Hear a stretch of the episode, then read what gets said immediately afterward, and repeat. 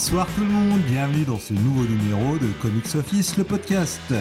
À mes côtés ce soir, ou alors euh, l'après-midi, tout dépend à l'heure où vous écoutez, le seul, l'unique, Mister Jonath. Salut à tous. Comment vas-tu mon petit Jonath? Ça va très bien, et toi? Ah, ça va, ça va. Alors, euh, comme vous l'avez remarqué, nous ne sommes que deux. L'incroyable Mister René Bunny n'est pas à la présentation de l'émission, mais c'est moi, Marty, qui serai votre hôte ce soir. Alors bon, euh, ça fait un moment aussi que vous avez pas eu de nouvelles. Pourquoi, euh, pourquoi un silence aussi long? Pourquoi Bunny n'est pas là? Alors non. Euh, On n'a pas assassiné Bunny et passé notre camp à faire disparaître le corps. C'est juste que bah, Bunny en ce moment n'est pas disponible. Et pour le retard, bah, j'avoue que c'est de ma faute. J'étais en déménagement et du coup, première émission que j'enregistre dans mon nouvel appartement. Alors pas encore dans mon bureau, là je suis dans mon salon, donc je m'excuse si euh, s'il y a de l'écho ou euh, une mauvaise prise de son, on essaiera d'améliorer ça en post-prod. Mais donc voilà, même si c'est avec un peu beaucoup de retard, on est très très heureux de vous retrouver pour parler avec vous des dernières actus comics, euh, les sorties marquantes, parce que mine de rien, alors la dernière émission on l'a enregistrée quand Euh, Tout début septembre, il me semble, non? Fin août? Fin août, début septembre, ouais. Ouais, quelque chose comme ça. Donc voilà, on a un beau morceau. Alors tout de suite, on annonce, même si euh, l'émission euh, est sort donc, euh, enfin, est enregistrée même plus tard que prévu, et qu'en théorie, il devrait y avoir plus de news à traiter que d'habitude, surtout qu'il y a eu la New York Comic Con. Eh ben, l'émission, elle sera sans doute plus courte. Enfin, je dis ça, je nous connais, euh, ça on, risque de rallonger, mais pas mal de, de news par rapport à la New York Comic Con se retrouveront dans les sollicitations de janvier qu'on traitera le mois prochain. On en traitera certaines, mais pas toutes. Et donc, euh, sans plus attendre, Jonath, ta rubrique préférée, la news marquante du mois. Ah bah, comme tous les mois, euh, les news marquantes du mois, euh, j'en ai pas. Enfin, je suis allé voir aussi euh, récemment Venom au cinéma. Ah C'est assez marquant dans un sens. Euh, bon, euh, je pense qu'on on vous fera euh, peut-être un, un comics office watching sur le film. On verra dans les jours qui viennent. hein. Ça dépend des disponibilités des uns et des autres. Mais ce que je peux dire sommairement, c'est vrai qu'il y a eu un, enfin, une grosse, comment dire, une, pas une grosse attente, mais un gros backlash entre guillemets sur la qualité du film euh, avec des comparaisons assez, assez osées, je dois dire, euh, dans le mauvais sens du terme. Euh, sincèrement, c'est clairement pas un bon film, mais on est quand même loin de euh, Elektra, euh, Catwoman, tout ça. Faut pas déconner non plus. C'est pas pire, pas mieux que certains films du MCU, quoi. D'accord. Euh, voilà, faut pas non plus, euh, faut pas non plus exagérer. Il y a beaucoup de trucs qui vont pas dans ce film, très clairement.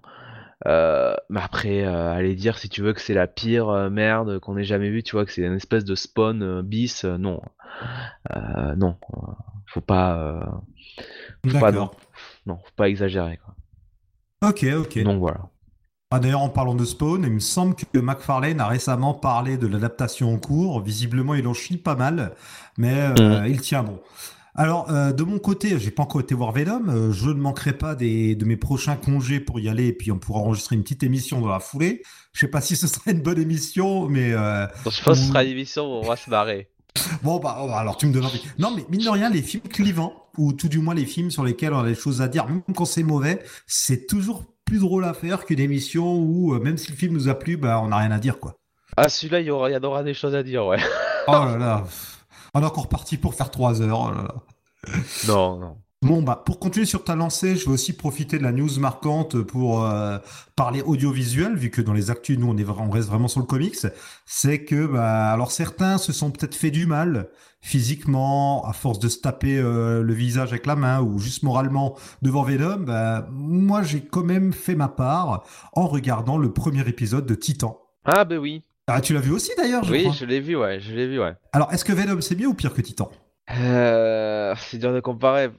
C'est c'est un film, l'autre c'est un premier épisode de série. euh, Ah ouais, c'est un peu euh, casse-gueule comme question. qui est ouais. ouais, dans, dans les deux sens, quoi.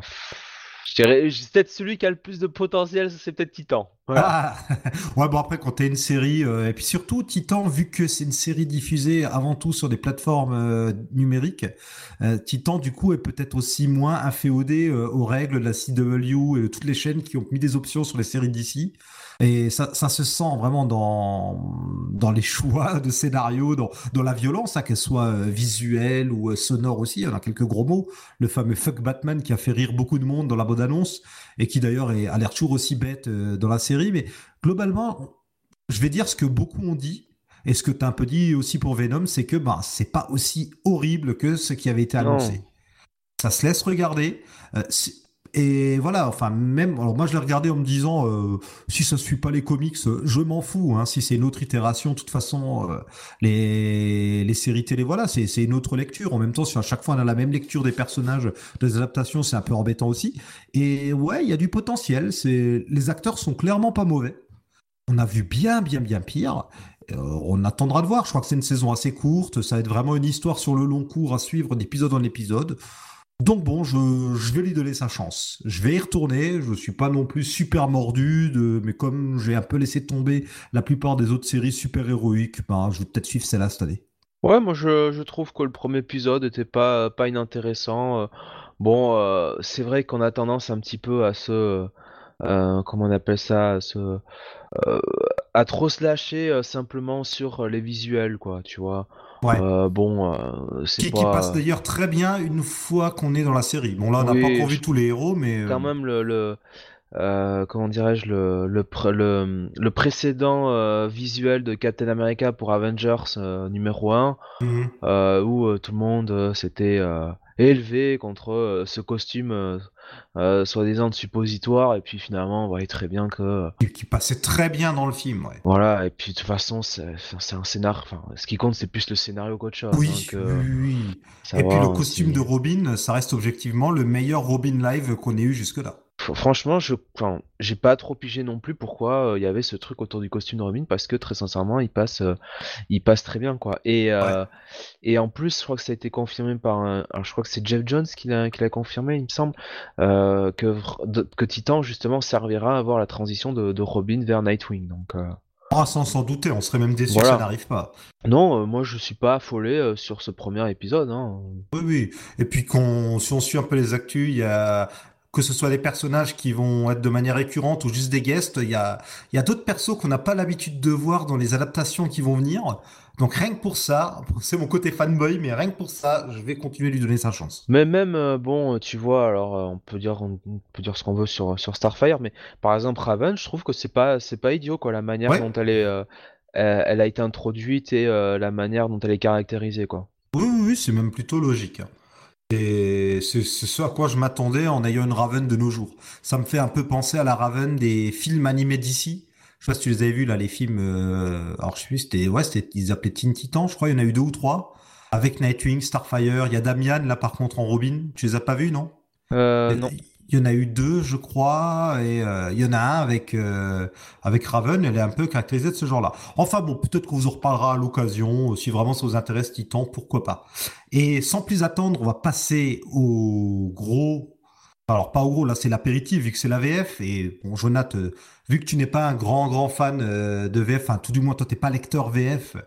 Donc je euh, je vais pas non plus déblatérer disons dessus, on va aller assez rapidement, surtout qu'il y a pas mal de choses qu'on a déjà annoncées euh, les émissions précédentes qui sortent ce mois-ci. Euh, déjà chez Panini, on va évacuer tout de suite la déferlante des omnibus absolutes et compagnie. On en a parlé durant les deux dernières émissions, donc reportez-vous-y. Il y a quand même quelques sorties euh, intéressantes. Euh, à côté de cela, bon, je rappelle juste, euh, on a pour les omnibus, on a bah, l'omnibus Annihilation, on a un coffret avec des Event X-Men, on a le premier omnibus Star Wars qui reprend la série de le début, je crois que c'est les 25 épisodes de la série de Jason Aaron. On a le fameux Absolute sur la saga du Phoenix qui lui me fait bien de l'œil, c'est un bel objet de collection, où on a encore, alors là c'est un omnibus je crois, le complexe du Messie. On en a bien parlé il y a une émission ou deux.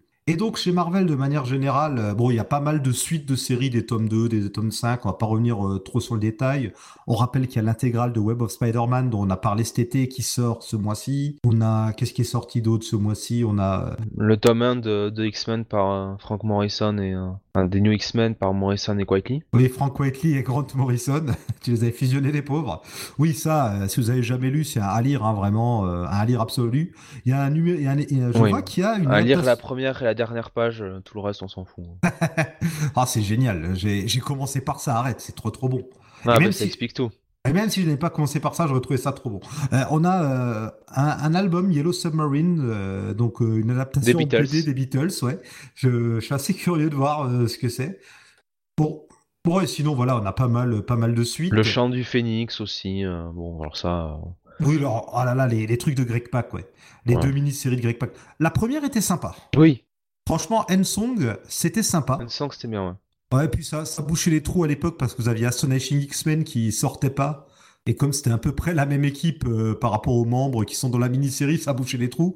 Par contre, la deuxième, Warsong, euh, en plus dessinée par Tyler Pirkham, c'est dégueulasse. Pour la première, par Greg Land, moi je suis pas fan, donc c'est pas top top non plus, mais c'est vraiment à éviter, quoi. Euh, d'ailleurs, tout laissait à penser qu'il y en aurait peut-être une troisième de mini-série, il y en a jamais eu, bon, tant mieux, c'était pas top top. Et donc passons tout de suite à Urban. Alors chez eux, grosse sortie du mois, c'est évidemment le Batman White Knight euh, écrit et dessiné par Sean Murphy. Alors, est-ce que tu l'as lu, toi, ou pas? Je l'ai lu, euh, très franchement, ouais, le, le concept de départ était pas, pas idiot, mais euh, honnêtement, c'est pas... c'est pas indispensable, quoi. Très franchement, oui, il y a les dessins de Sean Murphy, mais bon... D'accord. C'est ouais, c'est c'est un S-Word, voilà. Oui, d'ailleurs, il y a en VO, j'anticipe déjà, il y a déjà la suite qui sortira bientôt, il me semble, ou tout du moins qui a été annoncée. D'ailleurs, officiellement, euh, Batman White Knight rejoint le label, euh, c'est quoi C'est le Black Label de DC, donc voilà, cette espèce de label Elseworld. Euh, donc voilà, surtout White Knight, ce qui se passe, c'est que Sean Murphy sera au Comic Con, donc c'est un peu aussi logique qu'il nous sorte ça ce mois-ci. Et alors, White Knight, il y en a pour tout le monde. Là. Il y a une édition en noir et blanc, une édition en couleur. Pour l'édition en couleur, vous avez deux couvertures différentes. Il y en a vraiment pour tout le monde. Hein. Vous pouvez là, faites vos choix, quoi. On peut aussi noter qu'il y a l'adaptation en comics d'American Gods, donc roman de Neil Gaiman, qui a eu droit à une adaptation en comics et qui, euh, depuis un an ou deux, a droit à une adaptation en série télé que je n'ai honteusement toujours pas regardé. On a quoi? On a aussi euh, la suite de euh, Batman et les Tortues Ninja, donc tome 2, toujours écrit par James Tanyon Ford. Ouais, c'était déjà lui qui avait écrit le premier, si je dis pas de bêtises. Oui, on, va dire ça, vu que tu ne me corriges pas. J'ai pas lu euh, ces, euh, ces choses-là. donc. Euh. D'accord, ouais. Et Freddy E. Williams 2 au dessin. Et ah bah ça tombe bien, il est aussi au Comic Con. Voilà, des bouquins à vous faire dédicacer par leurs auteurs fin octobre. On a quoi d'autre? On a aussi, alors là, ça, ça m'intéresse pas mal. Superman New Metropolis tome 1.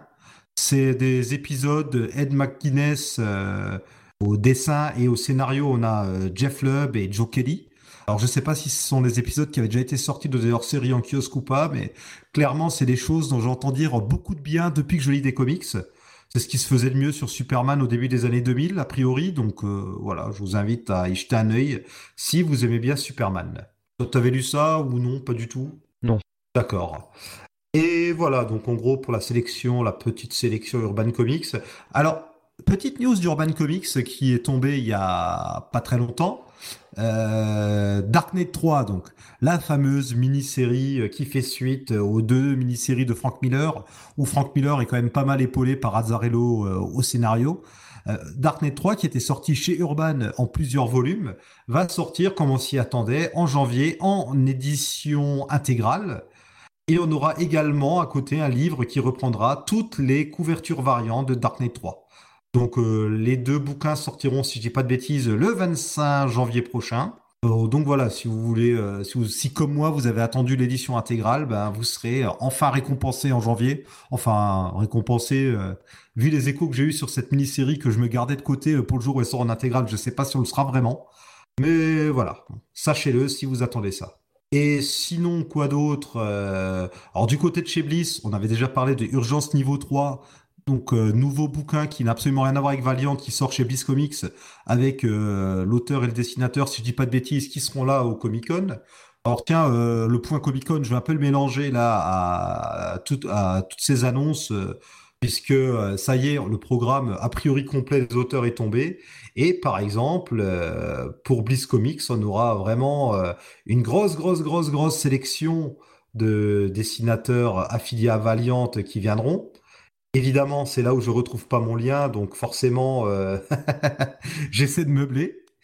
ne m'aide surtout pas Jonathan. Ah non, mais je, te laisse te débrouiller comme un grand. Je pense que tu as euh, largement de quoi euh, pouvoir euh, trouver ce lien où il faut, il n'y a pas de souci. Oui, bah déjà je sais que Clayton Henry sera là. Clayton Henry qui a dessiné du Archer and Armstrong avec une ressortie de l'intégrale. Ça a fait un peu de bruit parce qu'il y aura un épisode qui n'était pas à la base dans l'intégrale qui sera dedans et a priori je crois que Bliss a annoncé qu'il le sortirait de manière dématérialisée mais du coup bon les gens qui comme alors moi j'ai pas râlé parce que bon voilà c'est le jeu, hein, c'est comme ça, mais pas mal de gens qui ont déjà pris intégral ont râlé. Donc Clayton Henry qui a aussi euh, dessiné Savage récemment.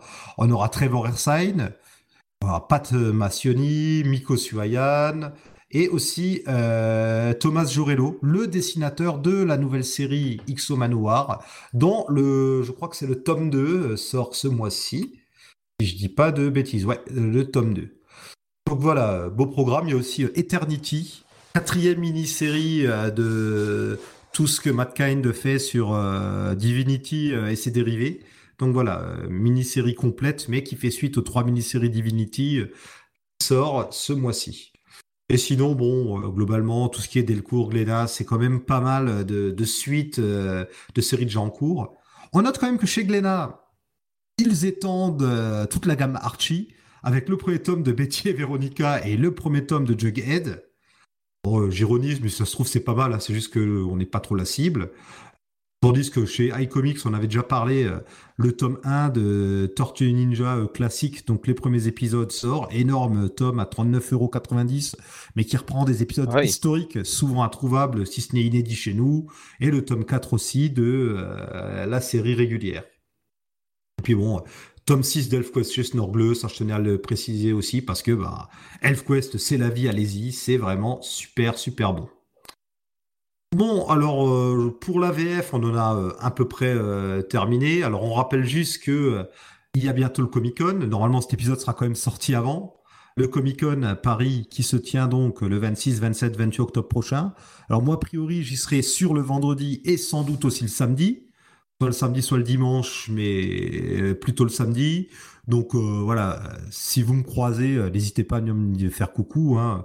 Ça, la programmation complète, on va pas la détailler là, mais elle est vraiment alléchante. Il y a des conférences faites par la plupart des éditeurs, mais aussi par certains invités. On a quand même Frank Miller ou Neil Adams qui sont là. C'est pas tous les jours qu'ils sont à Paris. Je pense que ça vaut le coup d'y aller. Hein. vraiment, moi je suis assez ravi niveau artiste et même scénariste comics. On a quand même de quoi se mettre sous la dent.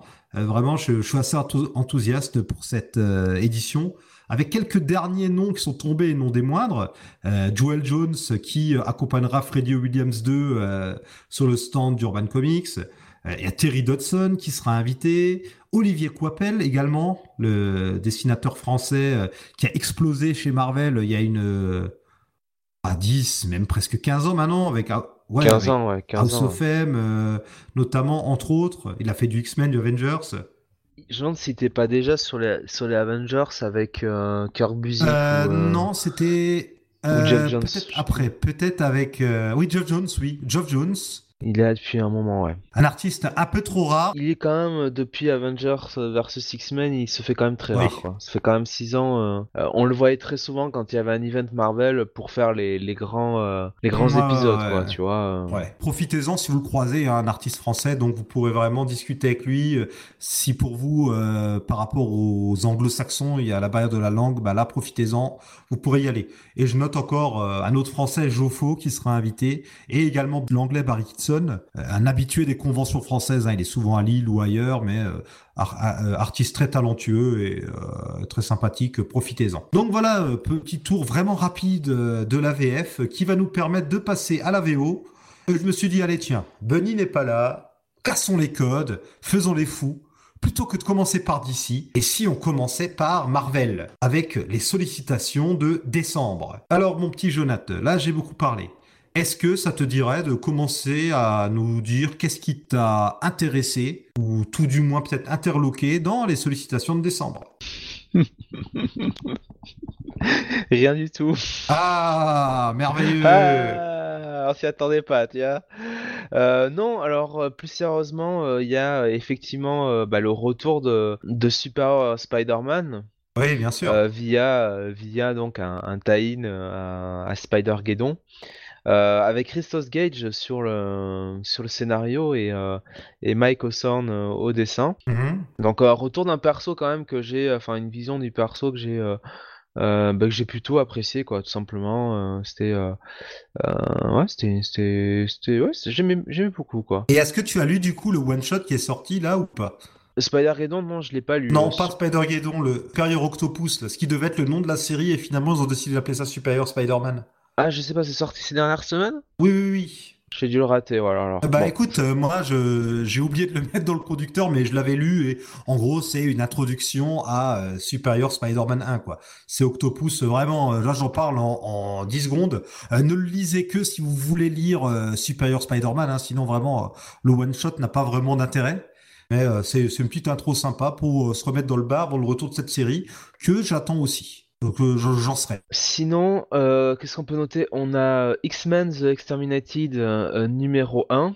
Ouais. Euh, donc euh, 40 pages, 4,99$. Donc qui sera, qui sera écrit par euh, Zach Thompson, Thompson et euh, Lonnie Nadler et Chris Claremont aussi. Mhm. Donc euh, avec euh, des dessins de Neil Edwards euh, et euh, plusieurs personnes apparemment, c'est Neil Edwards and more. Ouais. Et donc euh, ce serait euh, l'aftermath de euh, d'Extermination, donc le je, je, alors, je sais pas si je peux dire le crossover, l'event presque dans l'univers euh, Ouais, oui. l'univers X, enfin la franchise X-Men en moment. Ouais, c'est une mini-série événementielle quoi. C'est. C'est ça, ouais. Et c'est un côté crossover parce que tout le monde est invité à la fête. Et donc du coup, euh, bah, ça revient un petit peu sur euh, donc l'aftermath de cet event-là et euh, notamment, euh, euh, bah voilà, le comment dire, la mort.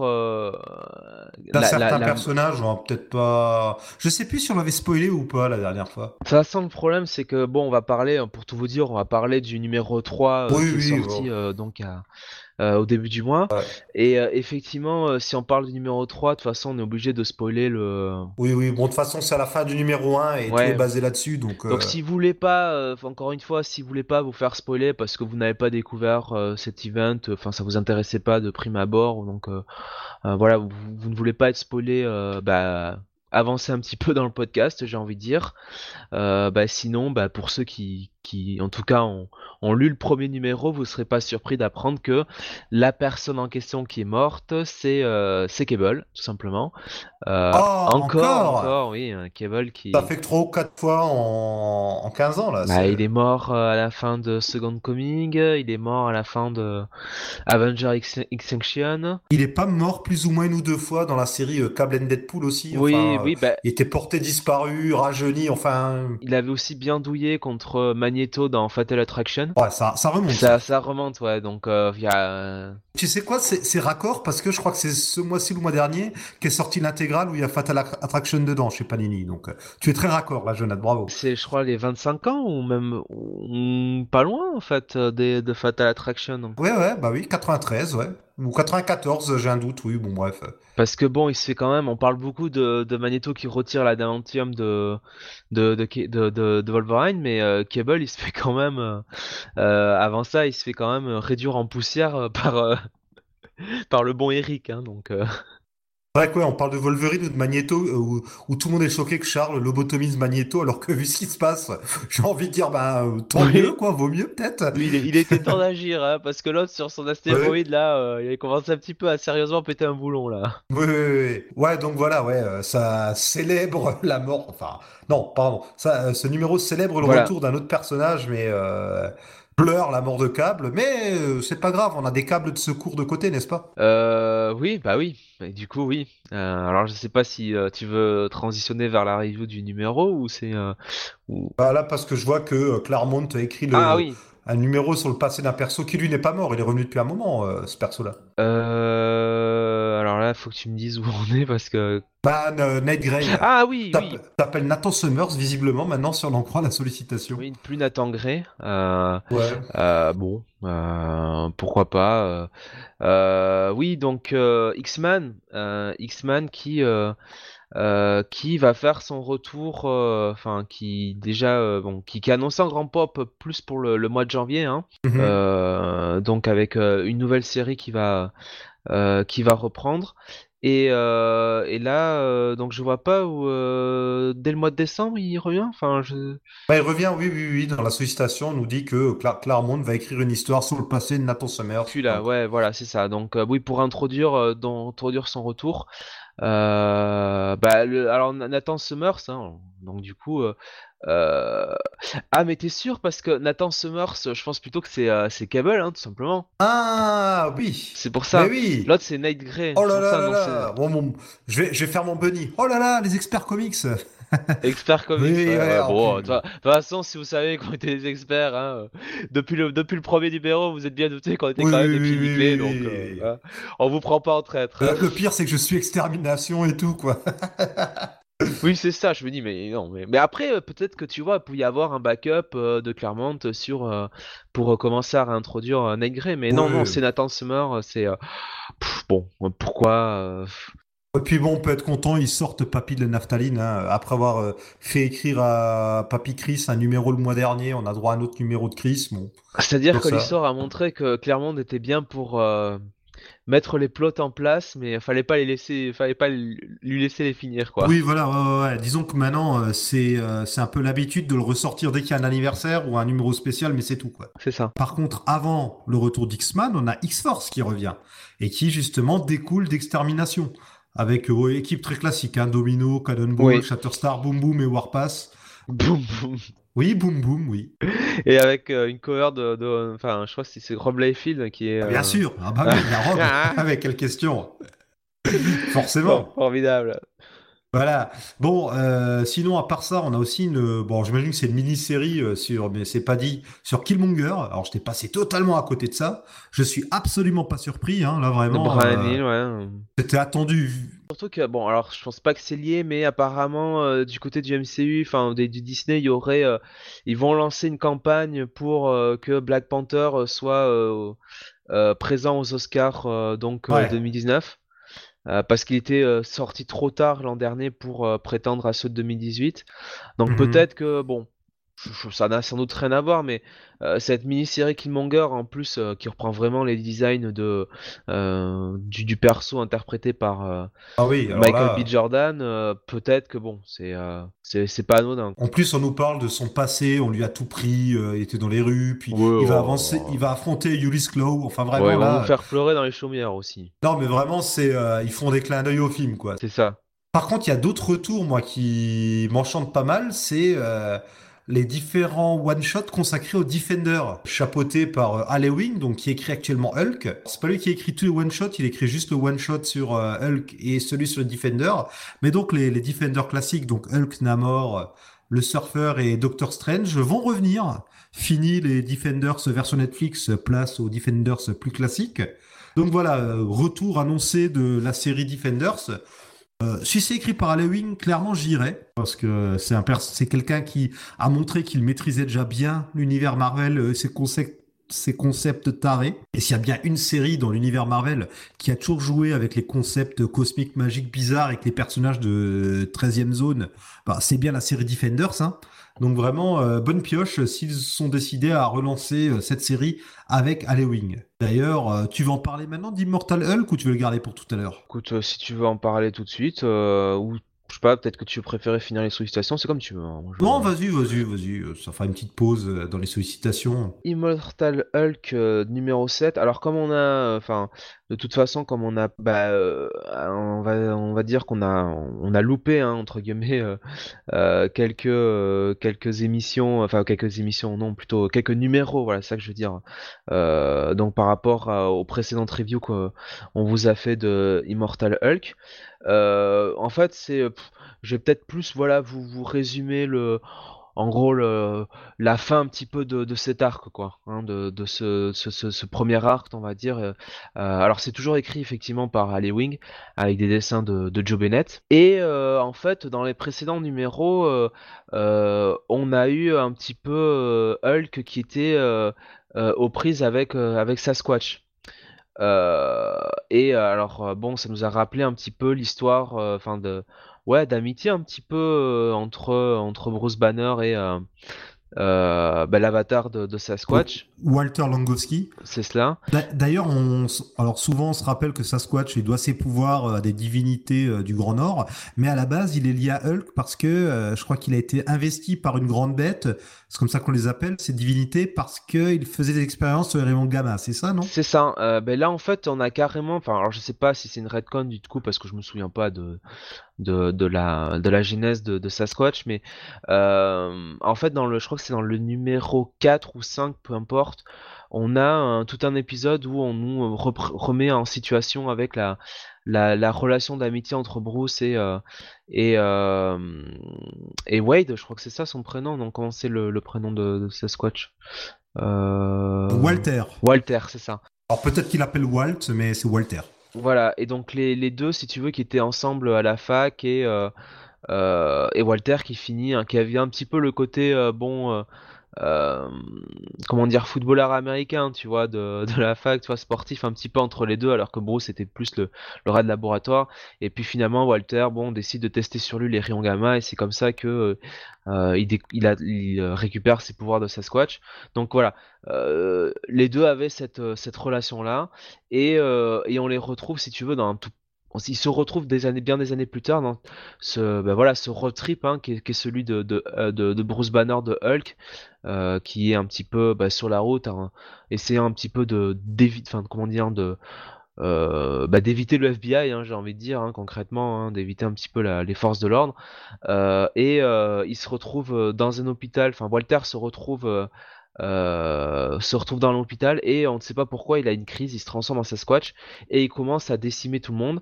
Et, euh, Banner qui, comment, qui avait entre temps une interview, si tu veux, avec un, euh, avec une journaliste locale qui avait un petit peu. Non, je crois que c'est justement avec. je sais plus si c'est avec une journaliste ou une inspectrice du FBI, mais enfin quelqu'un qui avait compris ce qui se passait, quoi.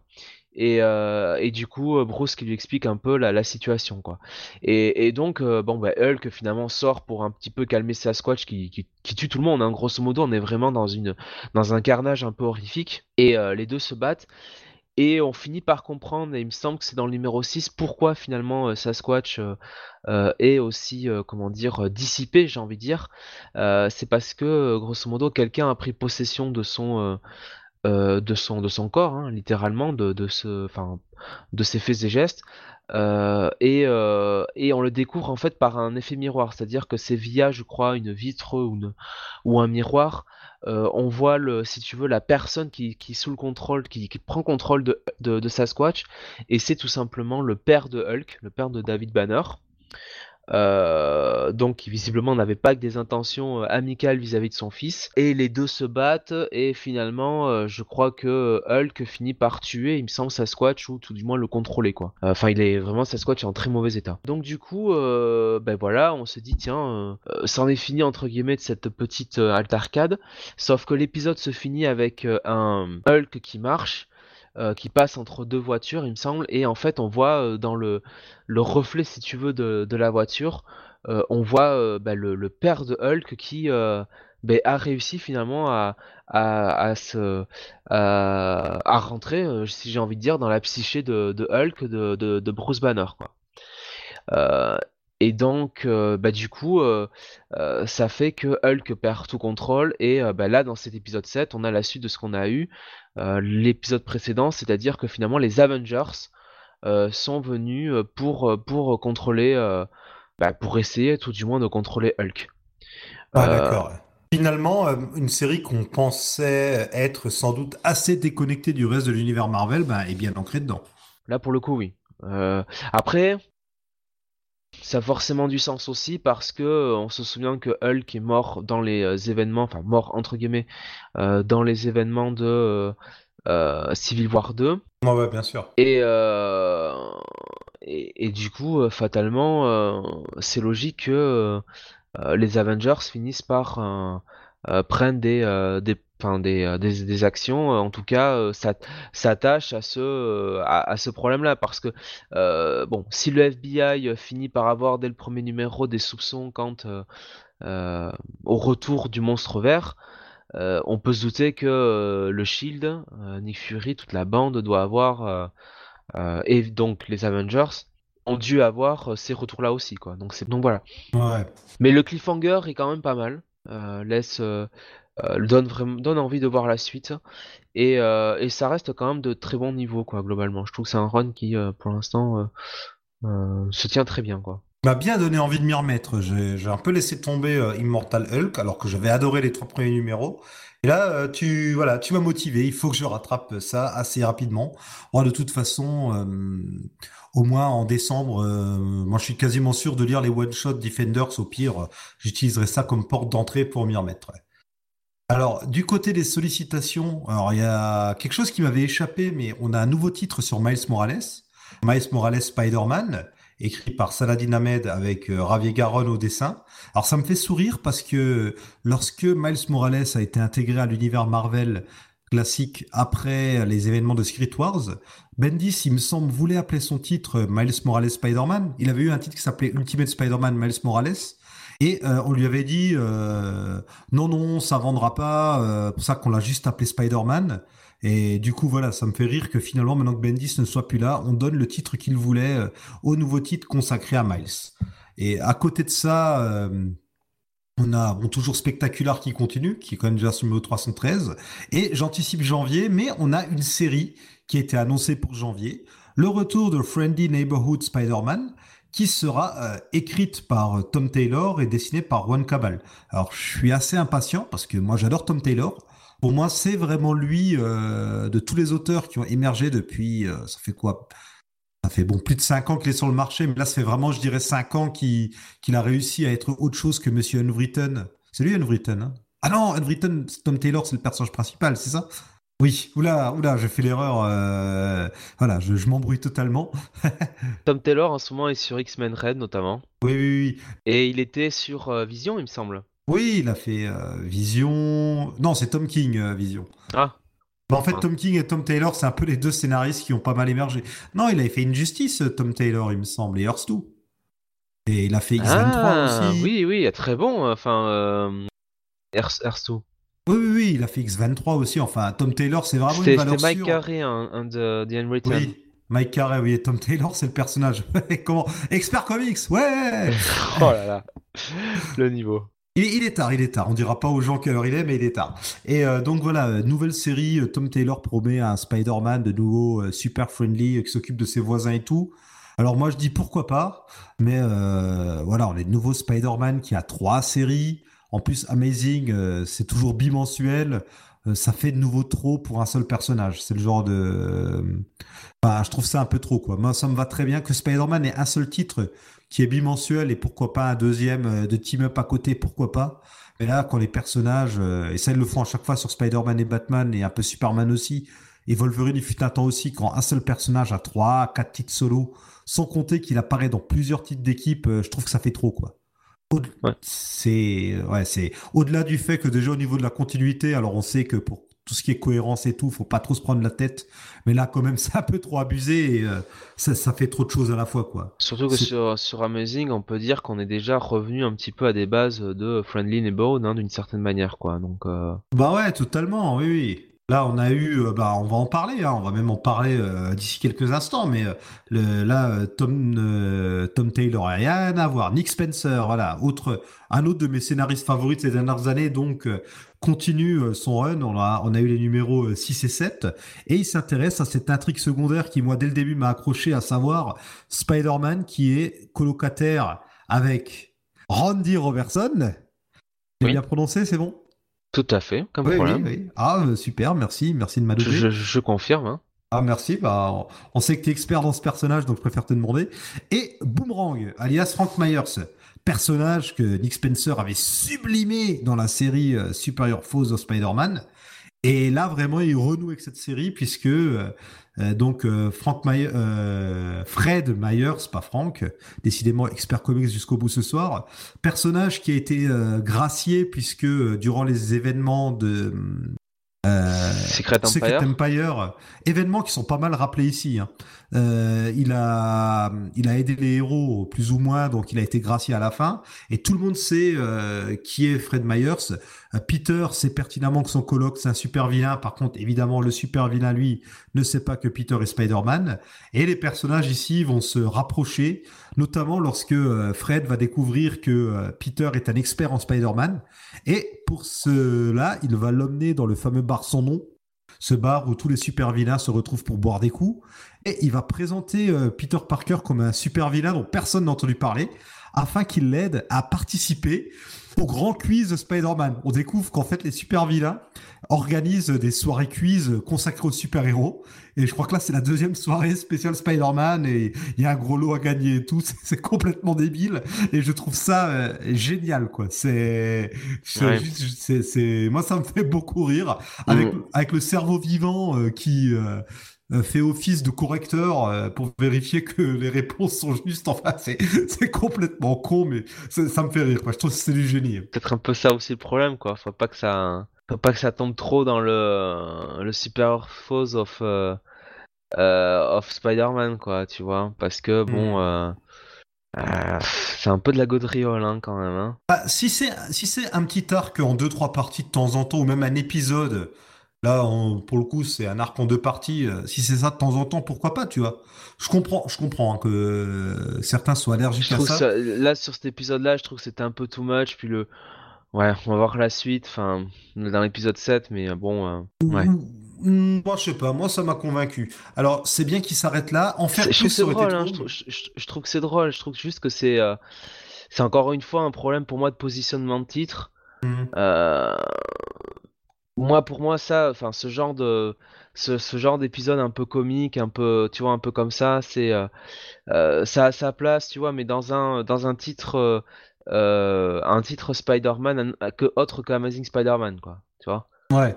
C'est-à-dire que j'aurais préféré qu'Amazing Spider-Man reste plus, euh, euh, plus sérieux, peut-être plus développer la, la relation entre, entre Peter et, euh, et Mary Jane, quoi, justement. Le, mhm. et plus, tu vois, ce côté-là de développer le, le, la, la, la, oui, le, le, côté un peu buddy movies avec, avec Fred Myers, le faire peut-être dans un autre dans un autre Titanex, quoi, tu vois. Bah, là, en même temps, euh, dans l'épisode 6, donc là, on chronique les 6 et 7, euh, Marie-Jeanne n'est pas oubliée, puis euh, Fred Myers, voilà, il apparaît de temps en temps, c'est pas non plus la seule intrigue enfin, que développe, sur le 6 et le 7, il a quand même, il est quand même beaucoup, beaucoup, beaucoup là, quoi. Ouais, mais il était très effacé sur les précédents. Il y avait des numéros où il apparaissait pas. Quand il apparaissait, c'était à peine. Et je, bon, je sens venir le truc. à un moment donné, il va plus ou moins volontairement ou non euh, sauver Spider-Man. Je sens, je dis n'importe quoi. Enfin, je me base sur rien, hein, juste sur. Euh, on le voit venir quoi que si euh, Nick Spencer utilise tellement le personnage, c'est pas juste pour le plaisir. Mais je suis curieux de voir ce qu'il va faire. Alors juste pour les dessins, on a Humberto Ramos, autre dessinateur, enfin autre dessinateur plutôt souvent associé à Spider-Man, que certains aiment, d'autres pas trop. Et on a un invité.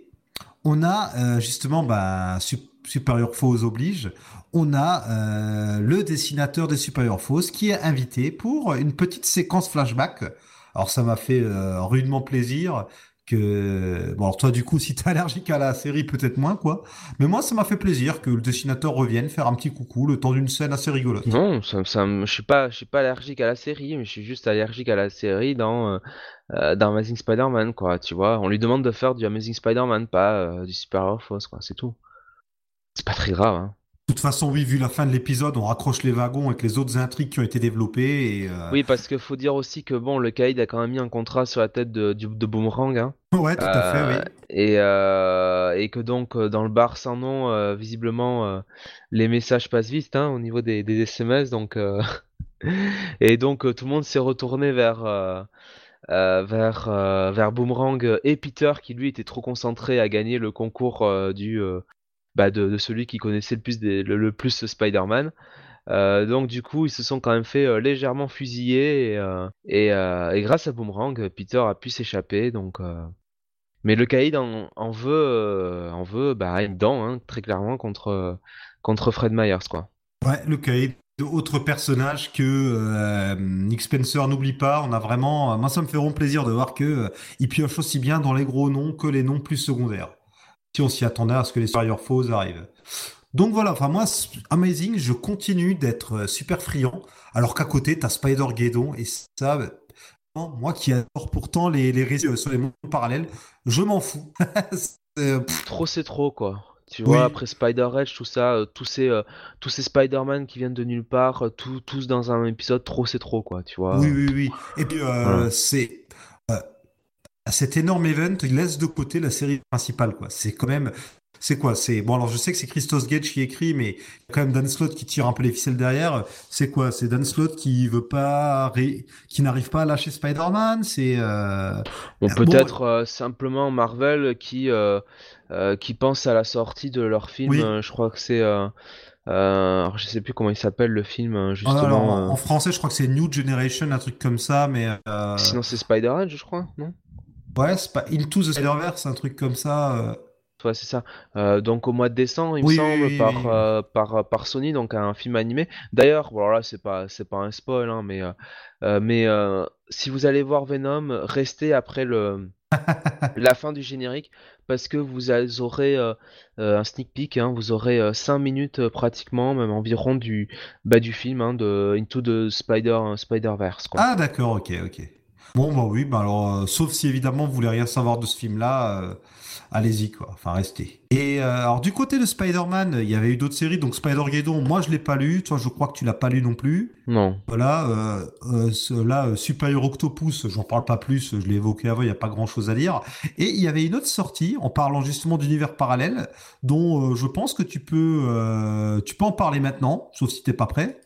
Ouais, c'est bon, on peut y aller. Allez, vas-y, alors on s'accroche, on s'accroche à la toile et on te suit dans cet autre univers. Ouais, alors un What euh, donc c'est, on vous avait parlé de, cette série de What euh, qui allait sortir chez Marvel, donc le mois dans l'émission précédente, et donc là, euh, on va vous, je vais vous parler de, de plus spécialement de What Flash Thompson Became Spider-Man, donc écrit par Jerry Conway avec des dessins de Ol Ortegui, donc j'ai plus le prénom, il m'excusera.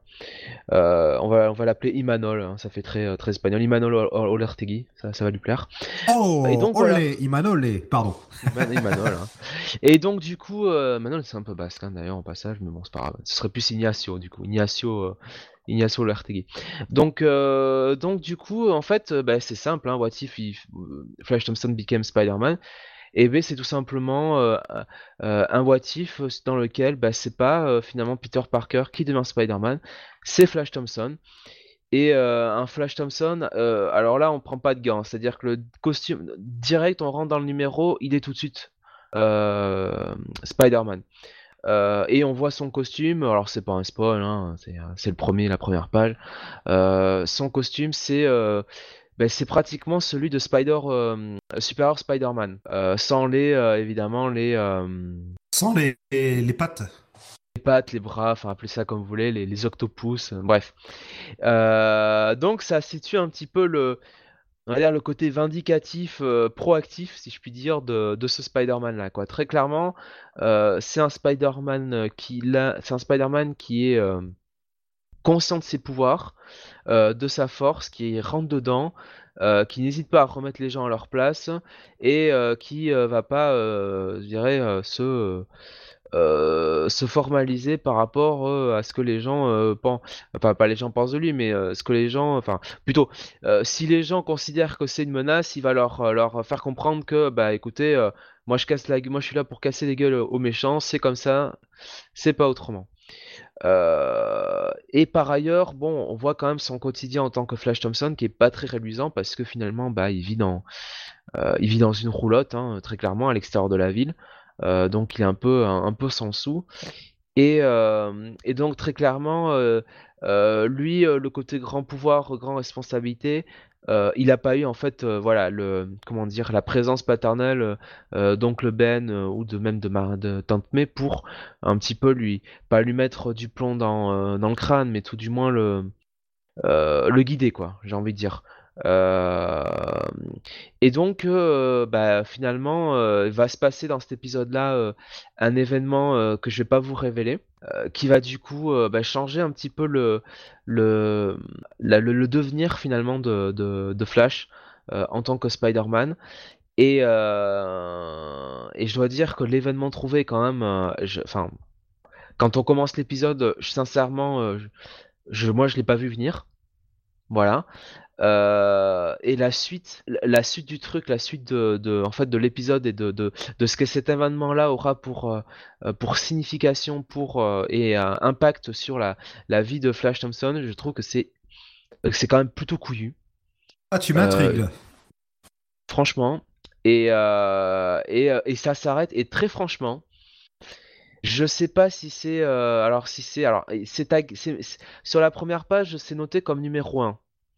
Euh, sur la couverture. Euh, alors, est-ce que ça va être euh, le premier d'une mini-série? A priori, non, c'est les one-shots a priori. C'est ça, j'ai peur que ce soit justement le numéro 1 d'un de cette série de What Et je trouve ça bien dommageable parce que sincèrement, j'aurais j'aurais vraiment été curieux de voir le numéro 2, quoi. D'accord. Après le, le cliffhanger, enfin le cliffhanger, la, la fin de l'épisode, quoi. Ouais. Euh, qui peut faire office de toute façon de fin fermée, hein. Mm. mais, euh, mais, mais même, euh, mais toute façon, de... ça peut être à la fois une fin ouverte et une fin fermée, quoi. C'est ça qui est intéressant. Bah, dans la grande tradition des What en fait. C'est ça, c'est ça. Avec toujours une fin surprenante, c'est un peu l'arroseur arrosé. Et, je trouve que, franchement, ce, ce, premier épisode qui, qui, représente un petit peu les, vraiment les débuts, entre guillemets, de, de ce Spider-Man-là, moi, ça m'aurait vraiment donné envie de voir euh, un Spider-Man là qui aurait euh, eu ses aventures après ça, quoi. Tu vois? Hmm. Euh, je, me demande même si c'est finalement. Alors, j'aurais peut-être pas eu le même regard si ça avait pas été un voitif, si ça avait pas eu, si ça avait pas eu la, enfin, Spider-Man avant, tu vois, avec écrit depuis les années 60, Steve Ditko, tout ça, Peter Parker, tout ce que tu veux. Mais je trouve que c'est, non, je trouve que c'était bien, bien fait, quoi. Mhm. Franchement, euh, alors Benny avait parlé euh, le mois précédent, de, enfin de l'épisode, l'émission précédente, euh, de, il pensait qu'il y avait un voitif qui avait déjà écrit écrit par Jay Conway. Ouais. Alors je sais pas si c'est la, même histoire, je pense pas, mais en tout cas, ouais, c'était, non, c'était plutôt chouette quoi. Je sais plus si c'était pendant l'émission ou après qu'on avait regardé. Je crois qu'il y a déjà eu un voire deux euh, épisodes par le passé de What If ou autre où on avait Flash Thompson sous le costume. ouais. je crois que ça a été fait déjà deux fois avant. Mais après, pourquoi pas hein, Mais une même idée, on peut, euh, on peut la revisiter sous différents angles. Hein. Surtout que euh, la façon qu'on avait d'écrire Flash Thompson il y a 40-50 ans n'est plus la même que maintenant. Faut bien même tu écris une brute dans les deux cas. Non, et puis c'est intéressant, le, le, de toute façon, le passage euh, du bully euh, vers, euh, vers autre chose, quoi. Oui, et puis avec Flash Thompson, tu peux dire, tu peux montrer que même en Spider-Man, ça reste un con, qu'en Spider-Man, au contraire, peut-être qu'il peut avoir une rédemption, peut-être qu'il peut empirer, t'as plein de, de différentes pistes à suivre peut inviter déjà les gens, euh, s'ils veulent, à aller lire euh, le run euh, de, de, Rick Remender, je crois, de sur Flash Thompson en Venom. Oui, sur Venom, excellent run, excellent. D'ailleurs là, on a, on l'a pas dit, mais chez Panini, il y a Minimum Carnage qui sort, y a un crossover entre le Scarlet Spider. Alors là, c'est déjà la période Cullen Bunn, quoi. On en est déjà en, à la période Cullen Bunn. Ça veut dire que tout Rick Remender sur Venom est disponible dans la collection Marvel Dark. Vous avez donc aucune excuse pour pas le lire. Voilà. Donc euh, voilà, un What très intéressant. Et à noter que j'ai aussi lu le What euh, X-Men. Ah. Euh, donc qui lui, en fait, donc c'était un, c'était un voitif qui n'y avait pas le gène mutant en fait. c'était plutôt, on parlait plutôt d'un cyberespace et en fait certaines, certains êtres humains, enfin certains habitants de la Terre, avaient la possibilité de directement se loguer sur ce ce cyberespace et de pouvoir y développer des, des, des, euh, des facultés particulières, des pouvoirs, euh, sans avoir besoin de se loguer, enfin de, comment dire, de, de, payer en fait. un humain, lui, lambda, devait passer par un, une somme d'argent, un montant forfaitaire, enfin, oui, un, devait payer littéralement pour rentrer sur ce cyberespace qui évidemment était géré par Magneto. et honnêtement, c'était pas mal du tout, quoi. D'accord. C'était euh, c'était pas euh, c'était pas inintéressant. Alors j'avoue avoir préféré le le le voitif sur Flash Thompson, mais euh, celui-là donc où on suit surtout Cable, Domino et puis le professeur Xavier, celui-là est celui-là est pas mal du tout quoi. D'accord. Alors ça, c'est un peu quand même Matrix rencontre les X-Men, j'ai l'impression, ce truc, non? Ah, très clairement, quoi.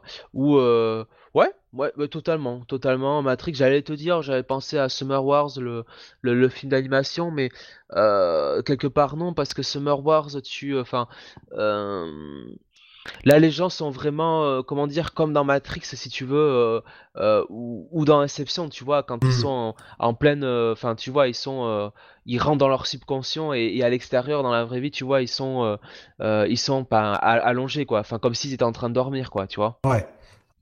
Alors, comme dans, c'est, comme dans Matrix. ce qui est intéressant, c'est que là, tu as quand même deux visions totalement différentes du what if. D'un côté, on a vraiment le what if à l'ancienne et qui joue vraiment sur l'effet papillon, à savoir, et si finalement, euh, à tel moment, euh, plutôt que de faire ça, bah, l'événement s'était passé comme ça. Et de l'autre côté, tu as une ré- réimagination où euh, aucun effet papillon ne peut justifier ce qui se passe dans ce monde-là. C'est vraiment, euh, c'est, c'est un peu d'ha- d'habitude, de manière classique, on a plutôt, euh, et si les personnages vivaient au Moyen Âge, tu vois, ou dans un monde médiéval Mhm. fantastique, ou euh, le genre de truc qu'on va beaucoup. En fait, ça, me- ça me rappelle beaucoup les Elseworlds de chez DC plutôt.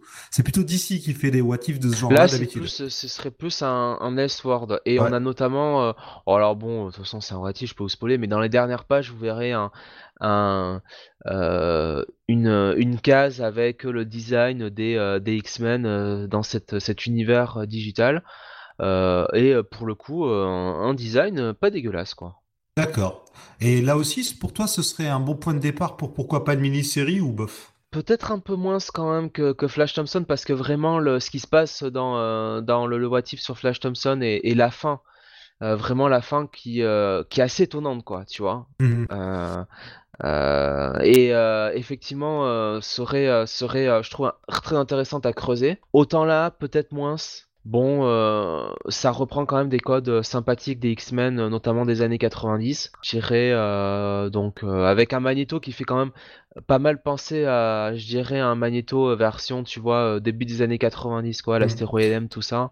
Ah bah moi, en Donc, euh, plus, vu le pitch, ça me fait penser à des choses qu'on a pu voir dans la deuxième partie des années 90.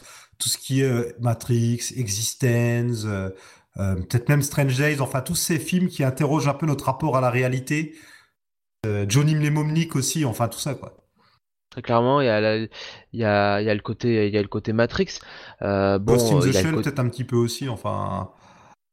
Ah peut-être un peu trop loin, Ma- Ma- mais... Matrix, enfin Matrix, enfin les frères Wachowski, Wa- Wachowski sont allés euh, largement euh, pomper chez Ghost in the Shell, hein, oui, donc. oui. Bon, ils s'en cachent pas après, mais Oui, de toute façon, ils, ils ils le disent, revendiquent. hein, euh, ils ont une inspiration de toute façon de euh, euh, de la, la Japanimation, quoi. Oui, les- et puis les euh, comics, je crois qu'ils ont déjà cité les X-Men aussi. C'est, c'est les gens qui euh, clairement ne, ne cachent pas du tout leur amour pour tout ça. oui. Ok, bah merci beaucoup pour ces deux reviews. On continue encore chez Marvel. Alors, on arrive tout doucement vers la fin de, de ce qu'on a à dire. Alors, pour ce qui concerne les sollicitations, je vais les clore en disant que euh, il y a un one-shot consacré au Fantastic Four qui sort en décembre. J'en dis pas trop pour garder un peu le suspense pour ceux euh, qui ne sauraient pas de quoi il parle, même si le titre est très explicite. Puis la, sé- Oui. la série euh, sera à ce moment-là son cinquième numéro. Et en attendant, le troisième numéro sort bientôt, mais moi j'ai lu le deuxième. Et alors, on se rappellera que j'avais bien aimé le premier, que Bunny n'avait pas du tout aimé le premier, et toi, je crois que tu t'en cognais euh, de manière cosmique. Et donc, euh, numéro 2, alors euh, dommage que Bunny soit pas là, j'espère qu'il l'a lu, parce que bah, il aura peut-être été un peu moins déçu, puisque le, autant le premier numéro, et on peut le comprendre un peu aussi, c'était vraiment centré sur Ben et Johnny qui désespéraient de retrouver un jour leurs amis, c'était vraiment, bon, l'un disait à l'autre, bon écoute, maintenant il faut, faut passer à autre chose, quoi, ils sont partis, ils sont partis. Et euh, la fin laisse évidemment entendre qu'ils allaient revenir. Et là, voilà, on a un épisode qui est consacré aux parents Richards, leurs enfants et leurs petits étudiants. Parce qu'à la fin de Secret Wars, c'était pas juste Ritsu, ou Valeria et Franklin qui partaient euh, découvrir et même reconstruire le multiverse, mais il y avait avec eux tous les petits jeunes de la Fondation du Futur et euh, comment il s'appelle le personnage surpuissant là qui crée les univers? Molecule Man, l'homme molécule. Voilà, ouais. Donc euh, là, on, retrouve tout ce petit monde. Alors, euh, voyages euh, spatiaux, cyberaux, interdimensionnaux, temporaux, je sais pas quoi. Bref, le, temps n'a pas passé pour eux. de la, enfin, le temps ne s'est pas écoulé pour eux. Voilà, je remets ça dans le bon ordre que pour les gens du Marvel Universe classique. Et donc, les petits jeunes ont grandi. Bon, en même temps, ça, lorsque vous avez un enfant dans les comics, une fois sur deux, il finit par passer dans, une autre dimension ou dans le futur et revenir grandi. Hein. C'était même déjà arrivé à Franklin Richards. Finalement, euh, Franklin, rappelez-vous, dans les années 90, il était déjà devenu un ado pendant quelques temps, il avait fait partie de la Fantastic Force. Et puis même Valeria, c'est quand même euh, la Valeria qu'on connaît est quand même née grâce à une Valeria ado du futur. Enfin, c'est les FF et voyage dans le temps, c'est aussi compliqué que chez les X-Men. Et donc là, les gamins ont grandi.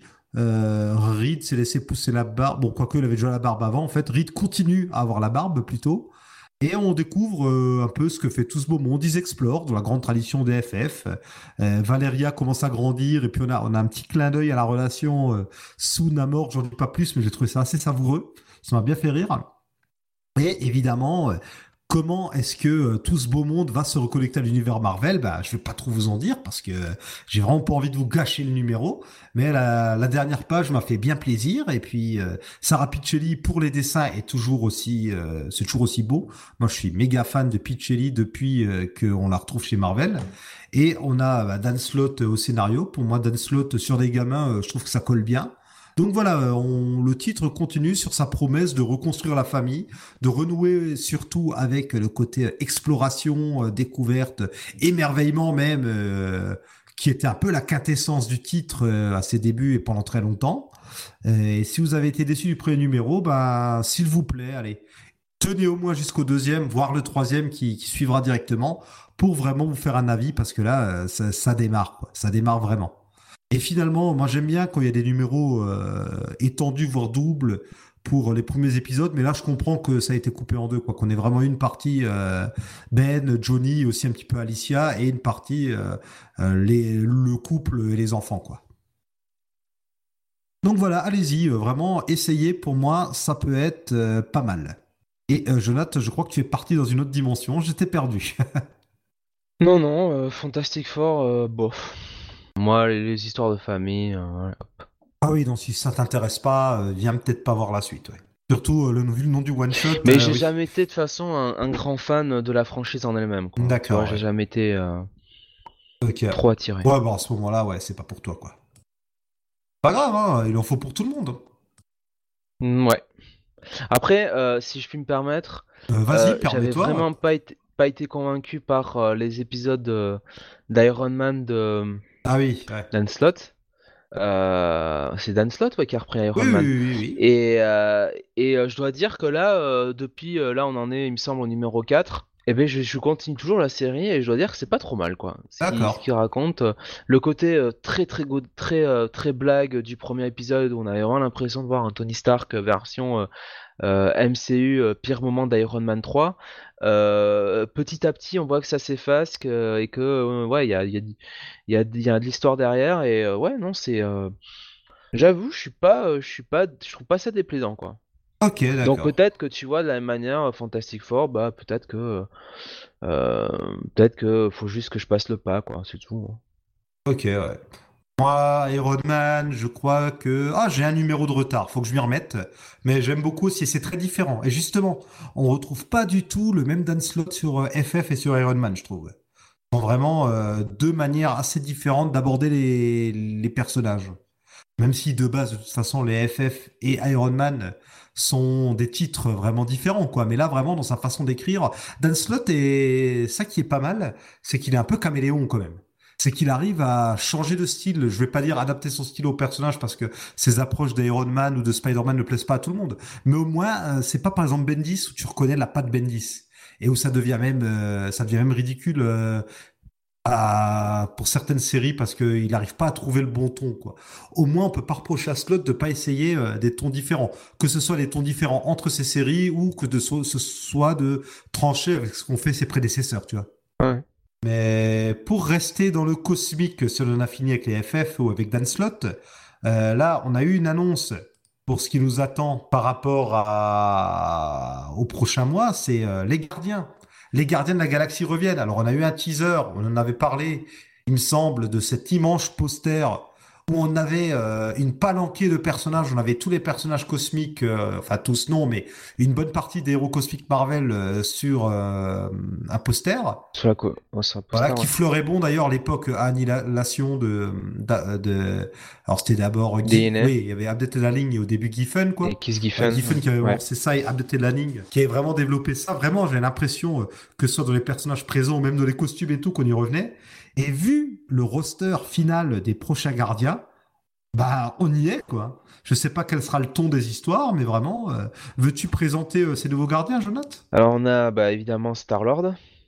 Alors un Star-Lord qui garde quand même un design euh, MCU hein, du film. Ouais, oublie ça, bon.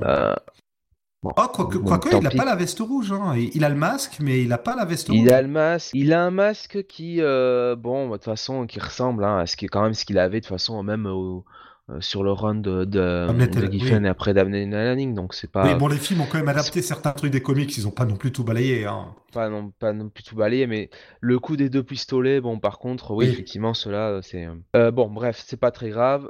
on a sinon. Attends, peut-être dire, dire avant de passer aux nouveaux membres, aux membres revenants, qui reste-t-il à part Star-Lord? Bah, Groot. Voilà. Et, euh, et ben c'est tout. Groot qui d'ailleurs, qui d'ailleurs avait euh, la dernière fois que j'avais lu euh, Infinity Countdown, Groot avait pas mal changé. Donc euh, vu la tête qu'il a sur le poster, j'ai l'impression que c'est le Groot qui a changé. Après, je peux me tromper. Hein. Comme j'ai arrêté Infinity Wars pour l'instant, peut-être que je peux me ben, tromper. C'est un peu, c'est suffisamment sombre pour qu'on puisse pas trop voir quand même. Ouais, ouais mais si tu vois ce que je veux dire par rapport à un groupe changé, quoi, on revient à un Groot plus à l'ancienne, quoi. Et donc, vas-y, annonce les nouveaux. On a Nova. Euh, Nova qui fait euh, bon. Euh, alors, est-ce que ce sera Richard Ryder ah, ou bon pas il, a, il, a, le look période d'annihilation. Là. là. il est là, c'est du pur Nova époque début 2010 là. Oui, oui, hein, c'est Prime Nova. Oui, hein, avec l'étoile à 8 branches sur la tête et ouais. C'est ça. Hein. on a Adam Warlock, Warlock pardon, j'ai y arriver. Avec le look qu'il a eu récemment, là, qui fait penser au look de Miss Marvel Kamala Khan d'ailleurs. C'est vrai. C'est vrai. On a, alors on a Gladiator. Gladiator, c'est toujours euh, la question est-ce qu'il doit être là ou pas? Bon. Euh, bah déjà moi, ce que j'ai au-delà du fait que Gladiator est mille fois trop puissant et ils sont 3 4 être mille fois trop puissants là-dedans, c'est que ouais, par rapport à son tempérament, euh, Gladiator, il est chef ou il est rien. C'est, je le vois pas être subordonné. Il est pas sidekick. Non, non, c'est clair. C'est clair. et puis c'est un, un, personnage, tu peux pas faire grand chose quoi en général avec lui. Hein. Oui, il je trouve qu'il a toujours mieux marché quand il était antagoniste, hein, de toute façon. Euh. Bah, c'est un peu l'antagoniste qui est là et qui a pas pigé que les héros sont les gentils, quoi.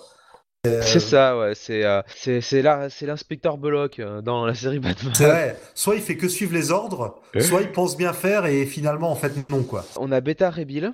Eh, autre personnage quand même pas mal puissant. Ouais, ouais, ouais, effectivement. Euh, en parlant de personnages surpuissants, on a le Silver Surfer. Ouais, voilà. Le Silver Surfer et Gladiator et Nova qui est peut-être en Nova Prime et Adam Warlock.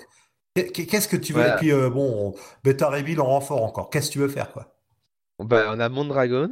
Voilà, oui. Euh, Mondragon, on a Phila, Philavel. Ouais, qui, qui est bleu maintenant d'ailleurs. Oui, effectivement. Alors j'étais pas au courant qu'elle était revenue, Phila. Elle a fait la permanente aussi, visiblement. Ah ouais. Euh, on a euh, Darkhawk. Oui. Euh, qui est là. Et puis le dernier, attends que je regarde, ben, c'est Ghost Rider, il me semble. Le Cosmic Ghost Rider. Le Cosmic Ghost Rider, voilà. Et ce qui a du sens quelque part, puisque ben, le titre est écrit par Donny Cates. Voilà. Et j'imagine que Cosmic Ghost Rider, ben, ce, sera, ce serait celui que, qui a été tout simplement introduit par Donny Cates. Donc, oui, oui, Alors, il y a une mini-série en ce moment, donc on peut, vu qu'il vient. Alors, c'est. Oh, je sais pas, c'est déjà sorti en VF ou pas les, les premières aventures de Cosmic Ghost Riders en Thanos? Parce que j'allais spoiler son identité en fait, mais je me dis, oh, euh, et si on la gardait peut-être quand même? Thanos, je crois, euh, commence à sortir en ce moment, il me semble. Ouais. Bon, dans le doute où c'est pas sorti en VF, on va peut-être pas spoiler l'identité du Cosmic Ghost Rider parce que c'est c'est rigolo et c'est un truc d'ailleurs que cette personne-là devienne un Ghost Rider. Alors bon, comme tout fan, je me suis déjà fait mes scénarios dans la tête et je me suis toujours dit tiens, c'est marrant qu'on n'ait jamais eu de où ce personnage-là deviendrait le Ghost Rider, quoi. Alors là, en plus, ils ont rajouté le côté cosmique, donc euh, c'est vraiment n'importe quoi. De toute façon, on peut que vous engager à lire cette série Thanos. Donc, euh. oui, oui, oui. Bon, par contre, du coup, bah, le Cosmic Ghost Rider, ce personnage qui encore un personnage qui vient du futur. D'un futur possible, quoi. je vais pas spoiler, mais je vais quand même dire qu'il vient du futur. Non, non, bah oui, non, mais parce que dans la série Thanos, c'est parce que euh, c'est un arc dans le futur. C'est ça ce que je veux dire. Ça, c'est euh, c'est dès le début, quoi. Je veux dire. euh. Bon, bref, allez. Oh, Allez, euh, merde. Oui, oh, diantre. En tout cas, et on l'a pas dit, c'est Geoff Shaw que je connais pas du tout, qui est euh, au dessin. Et euh, donc, équipe surpuissante, qui fait à la fois penser au, à la période Abdet et Lanning, mais aussi à l'équipe des Annihilators, qui était... Ouais. euh, c'est où il y avait aussi Gladiators, Beta Bill et compagnie, quoi. Après euh, Thanos euh, Imperative. Exactement, ouais. Ça fait assez euh, Infinity Watch aussi, hein, les séries des années 90, quoi. Hmm, ouais. avec Moondragon, Beta Reveal et compagnie. Donc voilà, déjà, à voir quoi. Alors déjà, pourquoi est-ce que euh, on a cette équipe-là? Pourquoi Star-Lord doit rassembler cette équipe surpuissante? Où sont passés les autres gardiens? Tant de questions. Pourquoi ces gens-là acceptent d'être sous les ordres de, de Star-Lord? Oui, voilà, ouais. Star-Lord sera-t-il encore écrit comme un idiot Euh, Est-ce Oui, que, voilà. est-ce que toutes les réponses à nos questions ne sont-elles pas dans les titres que ni toi ni moi ne lisons, mais qui sont peut-être déjà sortis depuis un mois ou deux? Allez savoir. Ah, je crois que je crois que Star-Lord est quand même toujours dans, dans le trip MCU hein, Ouais, ouais, euh, non, ça c'est foutu, quoi. C'est euh, Le Star-Lord euh, épique qui combat à côté de Nova dans Thanos Imperative, je crois qu'il faut il faut l'oublier. Ra- Rappelle-toi le superbe épisode de Bendis, on nous révèle tout sur euh, qu'est-ce qui est arrivé à Nova et à, et à Star-Lord. Putain, c'était une blague ce truc. Dans le cancer vert, Oui, oui. c'est formidable ça. Avec- On attendait tout ça. Il s'est passé exactement ce qu'on avait imaginé en plus. Mais Thanos déjà qui revient, tu sais, dans Avenger Assemble, euh, donc la série de, de Bendis, euh, comme ça, sans explication. euh, Non, mais Voilà, ça, à la limite, il n'y a pas d'explication parce que rappelle-toi, il pose, je sais plus qui pose la question à Peter Quill, mais euh, comment toi et Thanos vous êtes revenus et où est Nova Et Peter qui a un regard à la fois dur et triste, genre, euh, je peux pas te dire, c'est trop horrible. Sauf que ouais, l'explication, elle a mis euh, 3-4 ans à venir. Et qu'en fait, c'était tout pourri. En plus, visiblement, Drax était aussi coincé avec eux, mais ça, personne l'a jamais mentionné par la suite, tu vois. Donc, en fait, Drax savait aussi. Et surtout, vu, vu les explications de comment il a fait pour revenir où était Nova, rien ne justifiait le fait qu'ils ne disent rien. C'est hor- Oui, hormis le c'est- scénar, hormis le- l'envie d'avoir un scénario euh, plein de mystères mystérieux euh, pour faire durer euh, le mystère mystérieux, rien ne le justifiait quoi. C'était vraiment, mais en plus c'était un tie-in à Original Sin, sauf que euh, ça n'avait, hormis le fait qu'il y ait une révélation, c'était pas lié à ce qui se passait d'Original Sin. Oh là là, c'est, c'était nul. On peut pas s'empêcher de taper ça. sur Bendis, hein. c'est pas possible. Malheureusement, il fait rien pour euh, rien pour l'éviter, hein, Ouais. ce, ce bon monsieur. Comme on ne hein. le verra pas dans la partie d'ici, parce qu'on a laissé tomber les titres d'ici. Euh, les titres de Bendis, je veux dire. Bon, euh, sur ce, on va peut-être achever la partie Marvel, sauf si tu avais encore des choses à dire. Non, non, non. On a encore une belle review aussi avant de finir, mais avant de passer à cette review, bon, euh, du côté de Conan, on avait annoncé que Jason Aaron serait sur le titre Conan le Barbare. Du coup, comme on pouvait un peu s'y attendre, l'autre titre culte, Savage Sword of Conan, admirez ma super belle prononciation, on va encore une fois dire qu'il est tard, revient avec au scénario euh, Gary Dugan, ben voilà, Gary Dugan qui était sur les gardiens, il passe sur Conan, Ron Garnet au dessin, avec euh, Richard Isanoff aux couleurs, et puis on a une superbe couverture, enfin superbe, plutôt classique quoi, d'Alex Ross.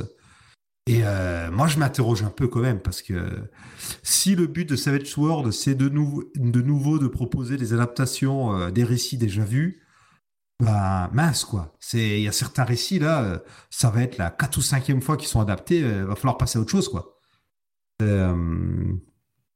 Bah écrivez du nouveau Conan. oui, voilà, ouais. Surtout que je suis dubitatif parce que Savage Sword, la différence à l'époque entre Conan le Barbare et Savage Sword, c'était que Savage Sword, c'était en noir et blanc pour avoir des adaptations euh, plus fidèles et surtout plus viscérales, plus violentes. Là, ce sera en couleur. Euh, là, vraiment, euh, hormis si on a un titre sur la jeunesse et un titre sur la vieillesse ou quelque chose comme ça, euh, voilà, deux titres, euh, ça, je suis un peu dubitatif. Surtout qu'en France, en ce moment, on a droit à euh, des adaptations de différentes nouvelles par des équipes franco-belges. Ces 15 dernières années, on a eu des nouvelles adaptations, des nouvelles de Ward chez Dark Horse. Marvel, on a fait deux, voire trois, si on compte les comic strips par le passé, dans les années 70-80. Enfin, c'est quand même redondant s'ils se remettent à tout réadapter. Ouais. On n'a pas plus d'infos que ça. Je voulais quand même euh, l'annoncer, quoi. Euh, voilà, donc euh, à suivre euh, l'an prochain. Et du coup, on a encore une petite review. On vous en a déjà pas mal parlé. On revient sur les X-Men parce que bon, nous, les X-Men, ça reste quand même notre premier amour comics, quoi. Hein. On, revient toujours à ses premiers amours. Bah, faut dire que c'est l'event actuel chez Marvel, hein, de toute façon, l'un des events. Ouais, et que je sais que toi comme moi, on aime bien. Ça nous réconcilie un peu avec la franchise. Donc, Extermination 3. Mon cher Jonath, je t'en prie, vas-y. Alors Extermination 3, euh, bon, on va forcément vous spoiler les deux premiers épisodes, donc euh, bah, bah, si euh, vous si vous ne voulez pas écouter, enfin si vous voulez découvrir ça à partir du numéro 1, vous voulez pas être spoilé, bah faites un faites un petit saut, hein, un saut dans le temps dans, ce podcast. Évitez de faire un petit somme quand même parce que vous, risqueriez de louper la suite. C'est ça. Donc pour le reste, bah écoutez, Extermination 3, ça suit les événements des deux premiers, donc grosso modo. On a euh, les X-Men, euh, donc euh, les différentes équipes, Blue, Gold, Red, Verte, Violette, qui sont attaquées de toutes parts. Donc d'un côté par Akab et ses Fury. j'ai envie de dire, non, c'est pas ses Fury qu'ils appellent pas comme ça. Je sais plus, enfin c'est chiant, c'est espèce Les Hounds, je crois, non? Ouais, voilà, les, limiers en français, il me semble. Ouais, c'est limier, voilà. Les Hounds, c'est bah, gros, non, c'est pas Oui, bah, c'est une bonne traduction d'ailleurs pour le coup, euh, voilà quoi. Le Hounds, c'est un chien féroce qu'on peut utiliser comme limier. C'est ça. Et donc, euh, euh, c'est un chien de chasse. Et donc, du coup, euh, bah, Akab attaque, attaque les X-Men, s'en prend à eux, essaye de les tuer, notamment les. on imagine les jeunes X-Men, en tout cas, c'est l'impression qu'on a. Et euh, il se trouve que euh, en réalité, il y a bien des jeunes X-Men qui sont assassinés, qui sont assassinés, qui sont euh, littéralement attaqués. Donc dans le numéro 1, on a eu Iceman, me semble-t-il, qui a été tout simplement enlevé par, par une personne qu'on ne connaît pas, qui semble elle bien bien connaître Cable, qui est intervenu pour sauver Iceman et euh, cette personne-là euh, a euh, bah, enfin a tué tout simplement Cable.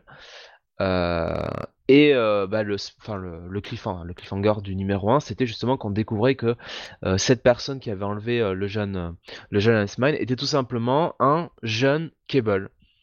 de quelle époque, de quelle réalité alternative, ça je ne sais pas parce que ça me paraît bien compliqué que ce soit le même, tu vois, un même un Cable de, cette, de cet univers 616 là. Surtout qu'on n'était pas d'accord. Moi, j'ai l'impression que c'était un adolescent. Toi, tu me disais non, non, il a l'air jeune adulte. C'est plutôt le Cable euh, qui a déjà été élevé par euh, Scott et Jean. Donc, ouais, même pour ça, on n'en sait rien. D'ailleurs, il a le, il a le vaisseau. Euh, le quoi le, professeur, hein, c'est ça? Non, je sais plus. Ouais, professeur, professeur. Oui, voilà, ouais. Il a, il a d'ailleurs le vaisseau euh, qu'on connaît de câble. Enfin, voilà, de ce côté-là, c'est comme Acab d'ailleurs. Hein. Est-ce que c'est l'Acab de Days of Future Past ou un autre? On, reste quand même flou là-dessus. Hein. Voilà, on reste flou. L'épisode 2, c'est un peu la même, la même lignée toujours, mais cette fois-ci, c'est euh, au lieu que ce soit Iceman, c'est cette fois-ci le Phobe. Non, c'est Angel.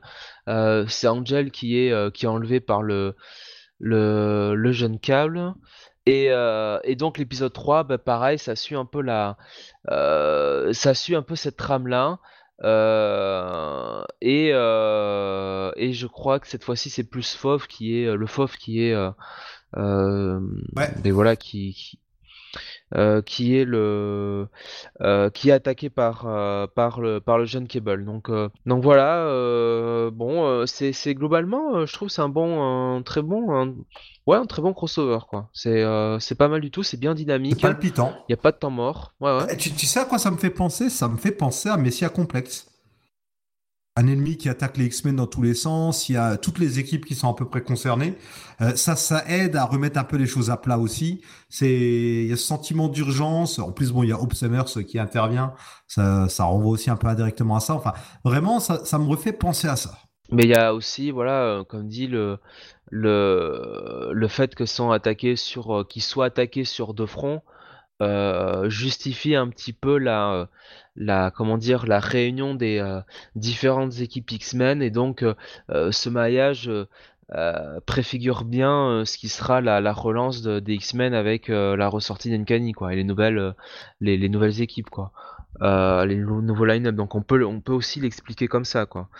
Ça me fait un peu penser si tu veux à la période un peu Genosha quoi tu vois. Avant avant que bah il y ait la relance, enfin la relance, il y ait les deux titres X-Men, la Blue Team et la Gold Team, quoi, tu vois, avec vraiment ces différentes équipes qui, qui, enfin tout, les différentes X-Men qui se réunissent, quoi, tu vois. Ouais, ouais, ouais. Ouais, bah écoute, moi je suis enthousiaste comme toi, vraiment, ça, je trouve ça palpitant, ouais, le mot est peut-être un peu fort, mais euh, vraiment, ça, ça me redonne envie de lire du X-Men. C'est une bonne lecture, voilà, c'est une lecture sympathique, euh, c'est, voilà. Ça me redonne bon espoir pour la suite. Alors on verra ce que donnera une Cani, mais clairement, ça, ça remet un peu le pied à l'étrier pour les gens qui ont lâché l'affaire depuis quelques temps. Peut-être pu éviter de tuer Cable au passage, bon voilà. Qui croit vraiment que Cable restera mort? Mais non, il est jamais mort. Il est mort 850 000 fois déjà. Oui, voilà, il est trop fort Cable, il revient toujours. On finit toujours par le rebrancher. Par contre, on remarquera que euh, Hop, euh, Rachel, Jean euh, et Scott, on n'en parle même plus maintenant, arrivent toujours après la bataille. Hein. chaque fois qu'il est en train de crever ou à, peine, jamais ils arrivent avant. Quoi, pour oui, c'est. À la famille Summers, hein, je te dis, je te dis vraiment. oui, ils ont toujours un train de retard, quoi. C'est, c'est à eux qu'il faudrait donner une machine à voyager dans le temps, je pense. oui. Et alors donc justement, tu parles de Scott, mais il y a une petite rumeur par rapport à un certain Scott, et peut-être pas celui qu'on pense, n'est-ce pas? Oui, puisque, euh, puisque visiblement, euh, du côté. Alors, c'était à la New York Comic Con, hein, euh, sur le panel X-Men, et on nous a. on nous a très clairement teasé un retour futur du, bah, du Scott, Scott Summers, alors j'ai envie de dire original, hein, enfin euh, en tout cas celui qui était euh, mort euh, dans les événements d'IVX. Donc voilà, il pourrait, il pourrait faire son retour. Alors c'est marrant parce que étant parlé avant l'émission, on a eu le retour de Jean Grey, on va avoir le, le retour bientôt de, bah, de, Wolverine si c'est pas déjà fait. On a eu celui du professeur X, même si tout le monde s'en fout. Donc maintenant c'est au tour de Scott, donc voilà. Est-ce qu'on n'aurait pas une franchise qui est une franchise ciné qui reviendrait dans le euh, chez Disney, euh, chez le MCU. Euh, ah non, je, je vois sais pas. Je vois pas, non, non, non, non, non. Non, non, donc voilà. Moi, ce que je vois, c'est qu'il y a surtout un film qui arrête pas d'être repoussé. Ah oui, avec une bande-annonce qui fait furieusement penser et, et, et, inquiète beaucoup par rapport à la, la à, comment dire la comparaison avec X-Men Last Stand. Ouais, donc... Bah déjà Apocalypse c'était pas terrible. Là, c'est euh, comment il s'appelle celui qui réalise Dark Phoenix? C'est euh, c'est le scénariste. Euh, Kimberg, Simon Kimberg. Je crois, je crois, que c'est la première fois qu'il réalise. c'est jamais très. Après, il était au, il était au scénario de First Class. Ouais, mais bon, entre écrire et, et réaliser, c'est pas la même chose. C'est vrai. C'est une autre paire de manches. Ouais, bon, il était au scénario de la Sting. Hein oui, oui, bon, bon, ça, on ferme la parenthèse euh, cinéma, mais euh, donc voilà, peut-être que Cyclope va revenir. Est-ce que, alors, alors ça, c'est genre est sur la couverture, en fait, il est sur la couverture de l'annuel de euh, de Uncanny X-Men numéro 1, écrit par Ed Brisson et Carlos Gomez au dessin, donc les gens se demanderaient, tiens, est-ce que c'est un... un flashback ou un retour? Ouais, c'est ça, quoi. C'est-à-dire qu'il y a plusieurs, en fait, c'est une couverture avec toutes les versions de, de Cyclope qu'on a pu avoir, quoi. Ouais. Alors celle de euh, euh, du Cyclope euh, originel, je dirais, enfin celle du Cyclope sous Claremont, de, enfin de même pas de, de Claremont de, de Dave Cochran et, et Lane Wine dans, dans New, enfin la relance de New On et a les costumes de X Factor. X Factor, ouais c'est ça, tous les, les costumes d'ailleurs d'X Factor. Oui. donc. Il y a même les deux versions du costume inventé par Cassaday. Enfin vraiment on a vraiment un peu tout, quoi. Il y, a que la version de, New X-Men par, par euh, Grant Morrison qui n'y est pas, bizarrement. Je, regarde. me demande pourquoi. J'essaie d'agrandir l'image, justement. Euh, ah, tu penses qu'il y a une vraie raison? Bah, parce que euh, il faut mettre ça sous le tapis, tout simplement. Ah, ben non, c'est pas. Non, non, non, non, il est, il est là, regarde. c'est lui qui tient le, le Scott, la version Chris Bacall. Non, non, non, non, non, je, ne le vois pas. Je, je, ne, je ne le vois pas. Hein. Ah, d'accord, ok, oui. T'as mis tes lunettes anti-quietly, toi.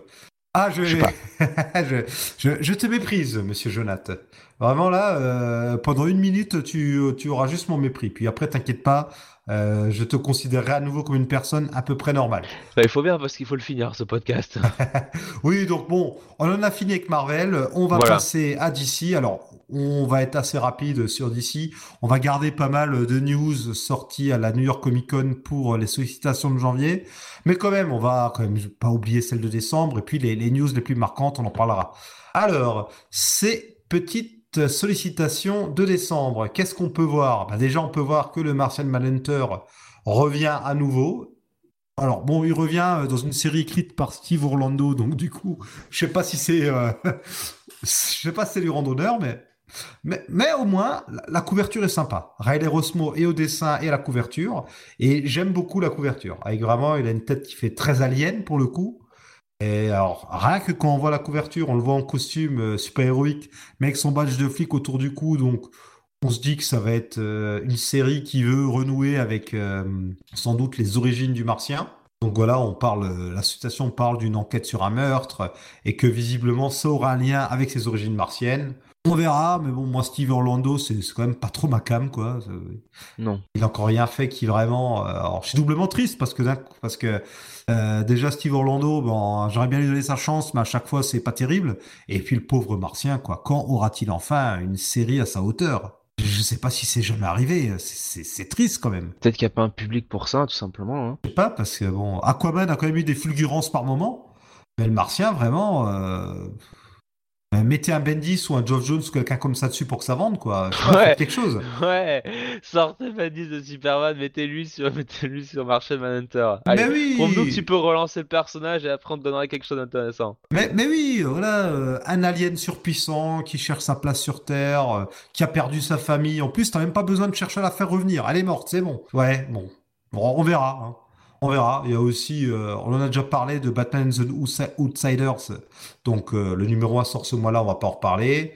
On a euh, Batman de, écrit par Scott Snyder avec un, avec une couverture de, Joke. Et puis les dessins de Joke. Donc rien que pour ça, ça mérite d'aller le voir. le, Batman Kiri. Ben, le tandem de Black Mirror. Hmm. Tout à fait, oui, le tandem de Black Mirror qui reprend euh, un des Batman les plus marquants, au moins visuellement, de Metal, du coup. Oui, bon, Metal, euh, j'ai pas, j'ai pas trop suivi, donc je pourrais pas. Euh. Oui, bon, moi non plus, donc j'attends que ça se finisse en VF pour me les faire. au niveau des numéros 1, on a Freedom Fighters, écrit par Venditti, Robert de son prénom, et dessiné par Eddie Barrows voilà, euh, Oncle Sam euh, et toute son équipe euh, basée sur la Terre 10 qui combat les nazis, vu qu'ici les nazis ont gagné la Deuxième Guerre mondiale. Alors on nous annonce une storyline de 12 numéros. Est-ce que la série est prévue pour en faire 12 et s'arrêter ou est-ce que ça continuera après On verra. Toujours est-il que euh, voilà donc le combat contre les nazis ne s'arrête jamais. Il continuera toujours jusqu'au bout. On a aussi Goddess Mode écrit par Zoe Zoe Quinn et dessiné par Robbie Rodriguez et non pas Robbie Ronderson ou Robinson ou je ne sais quoi. on en a déjà parlé, je crois, de Goddess Mode, non? Ou pas du tout? Ça me dit rien. Non, alors là, euh, ça nous parle de d'intelligence artificielle et euh, euh, voilà, bon, je sais pas trop de quoi ça parle.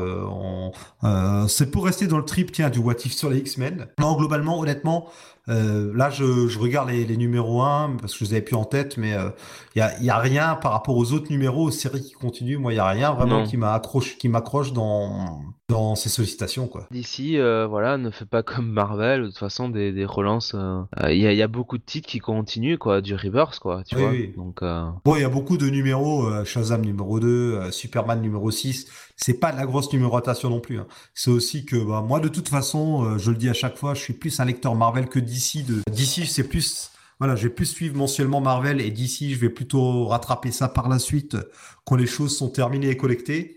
Tout le fait que je m'intéresse aussi un peu moins à l'actualité directe. Mais c'est vrai que même mine de rien, numéro 1 ou pas, on n'a pas vraiment de, de grosses annonces quoi, pour ce mois-là. Il n'y a pas de, gros arcs ou euh, de choses Après, comme ça. Euh, le mois de décembre, en général, bon. Euh, oui, voilà. Il n'y a pas grand-chose non plus, quoi. Ouais, ouais, en général, c'est plutôt calme, quoi. Surtout les dernières semaines. Par contre, on va peut-être s'intéresser du coup à quelques annonces de la New York Comic Con qui nous ont marqué.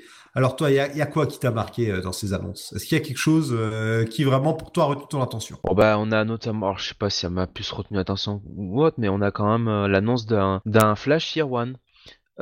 Donc qui, qui revisitera le, les origines de, Barry Allen, pardon. Donc bah, Joshua Williamson sur le panel de DC World of Finest euh, à la Comic Con euh, a révélé que bah voilà 2019 euh, ce sera l'année de Flash One donc c'est il a en fait il a indiqué que la Year One Story serait pourrait prendre place en fait dans le titre ongoing de Flash donc vers le, printemps 2019 donc voilà c'est en fait ça va revenir un peu du début de enfin de la mort de la mère de, Barry jusqu'au fait de d'avoir ses, pouvoirs euh, vers. Euh, enfin, c'est le voyage de, de, ces, événements-là vers le, le héros qu'on connaît maintenant, quoi. Euh, donc oui, très clairement, un Flash One. Alors est-ce que est-ce qu'il en avait besoin? Très franchement, je sais pas parce que. Mais non, voyons, il y a la série télé qui le fait très bien, tout ça. Pas déshonorante au démarrant, hein, la, série télé, hein, qui a, qui a peut-être pas que du bon, mais il y a, pas mal de choses intéressantes. Mais c'est vrai que tu vois, One, moi je trouve que ça marche mieux sur quelqu'un comme Batman, si tu veux, qui qui n'ayant pas de pouvoir a eu besoin de se construire euh, véritablement euh, pour euh, se développer en tant que détective, en tant que en tant que spécialiste des arts martiaux, tu vois, tu peux comprendre que tu tu es ce, ce voyage là quoi entre guillemets quoi, de du, du garçon qui voit ses ses parents assassinés dans dans Crime Alley vers vers le héros débutant quoi. Alors que Flash pour le coup, bon oui, certes, euh, on va apprendre, on va voir euh, sa découverte des pouvoirs, comment avant comment il a vécu le deuil de, euh, de sa mère, mais je trouve que c'est toujours plus facile de toute façon de gérer des super-héros sans pouvoir quoi, qu'avec pouvoir quoi, tu vois. dans, l'intérêt que tu peux donner une série quoi, parce que forcément on va pas faire qu'une série, enfin qu'un ongoing avec Flash qui court après euh, après des voleurs, quoi, tu vois, ou euh, qui courent sur un tapis roulant, quoi. J'imagine qu'il y aura forcément une, une introduction euh, ou vraiment un, vrai antagoniste à, à, super pouvoir. Donc, enfin, je sais pas si des, des, des, des Year One se prêtent bien à, à quelqu'un comme Flash, quoi. Bon, on verra bien. Hein. que Geoff Jones, quand il avait fait Flash Rebirth, c'était pas donc pas DC Rebirth, hein, mais la mini-série quand Flash était revenu à la fin des années 2000. Euh, Est-ce qu'il n'était pas revenu déjà à ce moment-là sur les origines de Barry Allen? Je pourrais pas dire, mais c'est fort possible puisque Jeff Jones avait écrit pendant un bon moment de toute façon Wally West. Oui. Donc on peut se douter que oui, il a dû euh, réintroduire le personnage. C'est pas, euh, c'est pas impossible. Ça me dit quelque chose, mais j'en suis pas sûr. Oui, surtout que c'est en plus c'est lui qui a redcodé en fait la continuité en rajoutant le meurtre de la mère. Donc euh, ouais, ouais, bon, on verra après les aperçus. On en a déjà eu deux et c'est assez sympa. J'aime beaucoup l'image de, Flash qui a l'air un peu en mode street dans son costume et qui a qui a tagué un grand éclair. C'est assez stylisé. C'est vrai que si le dessin, euh, voilà, le, le, dessin peut jouer. Si c'est cette ambiance-là qu'on a, si c'est pas que des, des visuels, tu vois, de, de cover ou comme ça, ça peut être pas mal, quoi. Oh ouais, ça peut avoir de la gueule, ouais. Et puis c'est quand même Joshua Williamson, Williamson au, au scénario et euh, depuis qu'il a repris Flash donc euh, pour le pour le Rebirth hein, de toute façon, euh, c'est quand même Flash grosse vraiment l'une des locomotives du DC Rebirth. Hein, c'est toujours ouais, globalement la bonne qualité quoi. Oui, oui, il ne soit pas trop flash. Ça reste très sympa à lire. Même depuis, même s'il n'y a pas eu que des choses excellentes, mais même depuis la relance des New 52, Flash, ça, ça aussi entre le très bon et le sympa. Globalement, euh, c'est toujours une valeur Ça peut-être, comme pour tout le monde, ça a été plus dur sur la fin des New 52, mais là, euh, ça fait euh, plus de 50 épisodes, 56 je crois, sur, sur Flash Reverse ou 57, et c'est quand même toujours, toujours vraiment intéressant, quoi. Et avec un supporting cast en plus qui se développe et qui est intéressant, quoi. Ouais. Alors, au niveau des annonces, DC continue dans leur folie des labels. Il y a, je ne sais plus combien de labels chez DC, à ne plus rien y comprendre. Ouais, environ. Et puis surtout, en plus, certains labels, ce sont des titres qui restent en continuité.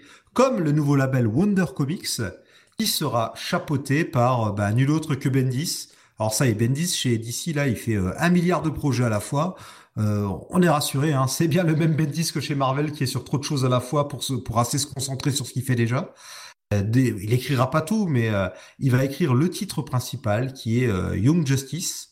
Et donc un titre qui sera en continuité. Clairement, donc à côté des Teen Titans, on aura le titre Young Justice. Alors pour le coup, c'est la composition tend quand même à retrouver la composition classique de ce titre, puisqu'on aura Bart Allen qui retrouve le costume et l'identité d'Impulse, voilà.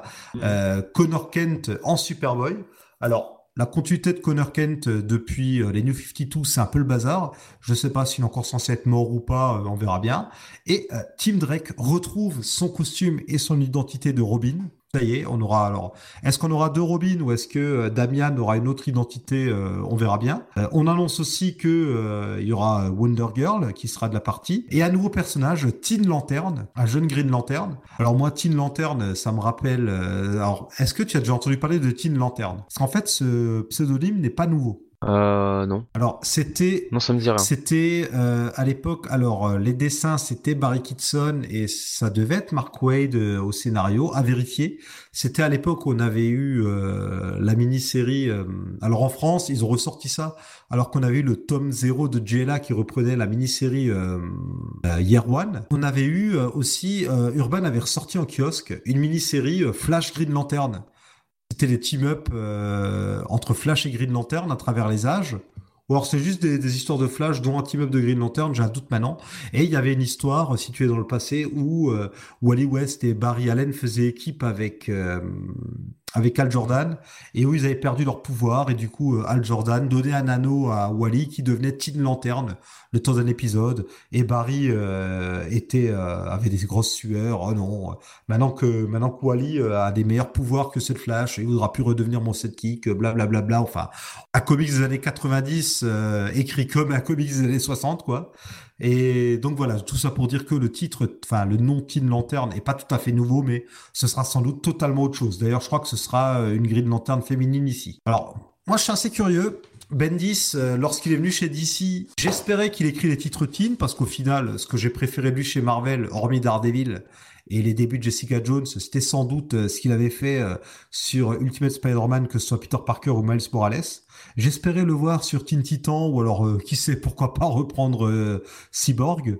Là, il va reprendre la Young Justice. Ouais, pourquoi pas. Je suis curieux. On verra, euh, surtout qu'avec le Rebirth qui est passé par là, il a quand même les mains pas mal libres au niveau de la continuité. Donc, à voir, avec Patrick Gleason au dessin. Toi, ça t'intéresse ou pas du tout? J'ai jamais été trop fan des titres, euh, euh, euh teen, enfin pas Teen Titans, mais disons Young Justice, tout ça, avec les équipes de, de jeunes. Quand c'était les Teen Titans, tu vois, version Mark Wolfman, George Perez, tout ça, j'aimais assez parce que c'était, à l'époque, c'était une vraie, comment, comment, comment on pourrait dire, alternative de DC euh, aux X-Men quelque part, euh, d'une certaine manière. Et, euh, et, là, je trouve que le line-up qui est présenté, enfin, c'est pas pour faire le vieux con, mais trop jeune entre guillemets pour ce que j'ai envie de lire, quoi. Tu oui, bah c'est une question de, de ce que tu recherches comme expérience de lecteur. Il hein, n'y a pas de mal à ça. Moi, comme je fais toujours, de toute façon, je vais lire le, je vais lire le premier numéro et, je vais voir. Hein. De toute façon. On sait jamais, on sait jamais. Ouais, ça se trouve, ce sera pas mal. voilà, laisse en lui le bénéfice du doute. À côté de ça, euh, trois autres séries sont déjà annoncées. Alors, un titre qui s'appelle Naomi, qui est écrit par Bendis et euh, un autre scénariste, David F. Walker, celui qui était sur Cyborg justement, et ce sera dessiné par euh, Jamal Eagle. Voilà, Bendis, faut qu'il arrête un peu parce qu'il commence à écrire beaucoup trop de choses. On a encore une relance de Jal Ash for Hero. ce sera écrit par Sam Freeze et dessiné par Joe Quinones. Alors là, euh, Dial H, on avait déjà eu euh, une relance sur les New 52. Alors c'est toujours un personnage qui... Euh, alors c'est quoi? C'est une cabine téléphonique ou un téléphone qui lui donne des super pouvoirs, c'est ça? En tout cas, ouais, c'est un personnage qui peut changer de pouvoir. Il fait un numéro de téléphone ou quelque chose comme ça. Il a une autre identité. Enfin, c'est un concept qui peut, qui invite à la création, quoi. Et on a un titre Wonder Twins, écrit par Mark Russell qui avait déjà fait Prez et dessiné par Stephen Byrne. Alors, tu connais Wonder Twins, je pense. Euh, oui, oui, oui, mais les Wonder Twins euh, qui sont issus de la. Euh, alors j'ai dit peut-être des bêtises, mais de la de Super Friends. Exactement, oui. C'était c'est un frère et une sœur qui activent leur pouvoir en connectant leurs anneaux et ils ont un singe aussi avec eux. Donc voilà des personnages qui à la base sont issus des dessins animés qui et à, chaque reboot d'ici ils arrivent à faire leur leur, chemin vers l'univers d'ici. On a beau les effacer de la continuité, ils reviennent toujours. bon, euh, voilà, des titres euh, qu'on devine euh, plutôt à destination des ados. On verra ce que ça donne, mais ça commence quand même à faire beaucoup de labels et de projets dans tous les sens chez DC, quoi. J'ai peur qu'ils se perdent un petit peu dans, dans tous leurs projets. Mais non. On verra bien. Et euh, je sais plus si j'ai dit quand ça sortira. Non, je ne l'ai pas dit. Donc c'est euh, tout du moins Young Justice, c'est début 2019. Euh, on n'a pas encore de date fixe. Alors à côté de ça, on a quand même quelques lectures d'ici. tu veux commencer avec Batman ou non? Ouais, je vais faire un bloc Batman et Nightwing. Donc je vais vous parler des euh, donc dernier épisode, euh, euh, donc je, je, trouve mes mots là. de Batman, donc ce, qui, était alors le, les numéros 55, 56 et le 57 qui est qui est sorti. qui est sorti aujourd'hui, que j'ai j'ai pris le temps de, de lire avant, avant l'émission. Euh, et, donc, euh, bah, pour vous résumer euh, sommairement, c'est tout simplement un arc en 3 qui s'occupe d'un, en fait, clairement un affrontement entre Batman et KG Beast. alors un KG Beast qui n'a pas son qui n'a pas, si je puis dire, son, son costume, son costume habituel, quoi, hein, qu'on lui connaît. Donc, il est rouge son costume, c'est ça, non? Non, il est noir un petit peu. Ah, euh, l'expert comics pour frapper. C'était, je crois que c'était dans les années 90, il me semble qu'il a été introduit. Alors je sais plus, je sais plus si on le voit dans Prodigal Son, le run. c'est pas NK Demon qui apparaît dans Prodigal Son? J'ai un doute. Euh, euh, il me semble qu'on voit KGB dans, dans Prodigal Son euh, ou, un peu avant dans, bah, dans, en fait il, est aux, alentours des années où il y a merde Knightfall. Ouais, ouais, ouais. Voilà. donc il apparaît là. Peut-être ah, qu'il apparaît avant, mais je. je... Ah, par contre, je regarde KGB, oui, tu as raison. Son costume est bleu noir, mais il y a des traits rouges. Et c'est une Demon qui a un petit peu plus de, de rouge sur son costume. Mhm. Et donc là, c'est une version de, de, de qui, euh, euh, bah, qui euh, en fait, enfin, on le voit pas en costume. c'est c'est un hitman, hein, très clairement. C'est un tueur, c'est un tueur à gages. donc donc là, très clairement, il a un contrat. Il rentre aux États-Unis pour pour pour bah, un contrat, hein, tout simplement. Et euh, je crois que c'est à la fin du numéro euh, du numéro 55, donc ça je peux, je pense que je peux vous le teaser. Ce, tueur, euh, donc Kajibiste, qui en fait est, est rentré aux États-Unis et finalement est positionné dans un immeuble euh, et en fait, ben, euh, avec un sniper, hein, littéralement, euh, est en train de viser une scène. Et cette scène, c'est tout simplement une discussion entre Gordon, Batman et Nightwing sur le toit de, de, donc dans le numéro, dans, dans c'est dans numéro 55, ouais, sur le toit de, du commissariat. Parce que tout ce premier épisode, tout cet épisode 55, c'était un petit peu entre guillemets une réintroduction un petit peu de la, ben, déjà dans le numéro 54, c'était un petit peu une espèce d'anthologie sur la, la, la, la, la relation entre euh, et, Batman euh, euh, depuis, bah, depuis qu'il était Robin, même avant, quand Bruce le recueille. Et 55, c'est vraiment un épisode où on voit un team-up entre Batman et Nightwing. Et à la fin, on a Beast qui tire une balle. avec son sniper et bah, la balle va directement dans la tête de, Nightwing. donc l'épisode se finit comme ça. Et donc du coup, l'épisode 56 et l'épisode 57, c'est vraiment la traque euh, de Batman euh, pour retrouver Beast Et vous verrez donc dans bah, euh, l'épisode 56 très clairement, c'est un épisode qui se centre beaucoup sur le personnage de Beast et notamment sa famille un petit peu de dérangé, si je puis dire. Et l'épisode 57, on arrive un petit peu sur la confrontation, quoi. Il n'y a pas de spoiler, c'est sur, sur la première page de la couve, quoi. donc voilà, donc c'est un run qui, enfin c'est trois un arc qui est pas mal du tout, je trouve. Euh, plutôt intéressant, plutôt dynamique. Euh, ça nous ouvre aussi sur euh, une suite qui pourrait être intéressante. Et, surtout, ça nous change tout simplement le statu quo de Dick Grayson et de Nightwing. Nouveau statu quo qu'on découvre donc dans les numéros que je vous parler maintenant, les numéros 50 et 51 de Nightwing. où finalement on en sait plus de ce qui s'est passé du, pour Dick avec cette balle qu'il a pris dans la tête. il a tout simplement, il a survécu, on a pu retirer la balle, mais il a eu une, une amnésie quoi. D'accord. Alors bien sûr, c'est très convenu, hein, forcément, euh, il meurt pas, euh, euh, finalement il s'en sort, il a une amnésie. Grosso modo, il sous-entend que Dick Grayson, qui maintenant désire se faire appeler Rick Grayson, donc le diminutif de Richard, non plus Dick, mais cette fois-ci Rick Grayson, pour bien faire la démarcaison, il, sous-entend que il, a, il ne se souvient plus des 15 dernières années de sa vie. Ok, d'accord. Donc euh, il se souvient de quelques événements, mais pas euh, de ce qui s'est passé les 15 dernières années. C'est pour ça que, euh, notamment dans l'épisode 50, on a une grande une, discussion importante qu'il a avec Barbara Gordon, Bad Girl, qui, qui, bah, qui, veut savoir comment ça va, quoi, qui... alors je sais pas du coup dans le Rebirth comment ça se passe, comment c'est au niveau de la Redcon, mais euh, bon, ça semble quand même sous-entendre que euh, Bad Girl a plus que des euh, sentiments d'amitié vis-à-vis de lui. Il y a quand même toujours quelque chose, quoi. Elle a quand même toujours, voilà, des sentiments amoureux vis-à-vis de, Dick. Et ça lui fait très mal de, de, le voir ben, avec vraiment, tu vois, un espèce de crâne rasé, vraiment une attitude de, fin de, de, fin de redneck un peu débile, tu vois. qui n'en a rien à foutre de rien, il décide de devenir chauffeur de taxi, enfin euh, vraiment, il a totalement abandonné sa carrière de justicier. Il ne veut rien entendre de tout ça. Euh, il veut pas discuter avec Bruce, rien. Et, euh, le problème, c'est qu'en parallèle à Blue Devon, ça devient quand même un petit peu le bordel.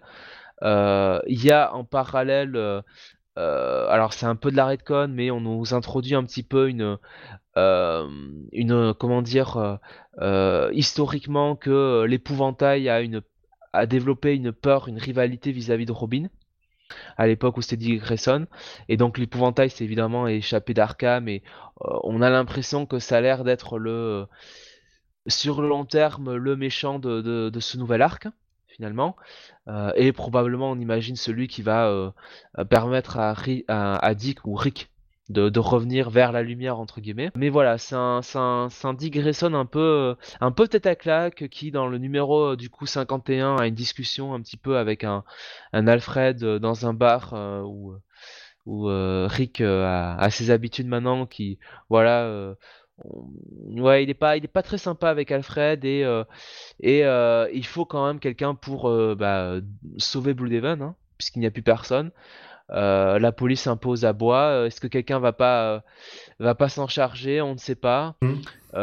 en tout cas, c'est intéressant quoi. C'est comment en fait, d'une certaine manière, ce qui se passe dans Batman a découlé dans Nightwing et et comment c'est lié. Et, ouais, c'est pas mal. C'est pas inintéressant. C'est moi où ils passent leur temps à tuer ou dénaturer Nightwing depuis des années quoi.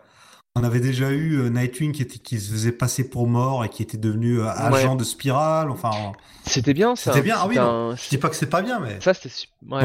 Grayson, c'était franchement super bien. Et je trouvais au contraire que c'était dommage euh, qu'avec le le alors je sais plus si c'est avec le Rebirth du coup oui c'est avec le Rebirth il soit reparti sur bah, sur un Nightwing classique quoi mmh, tu vois. Ouais.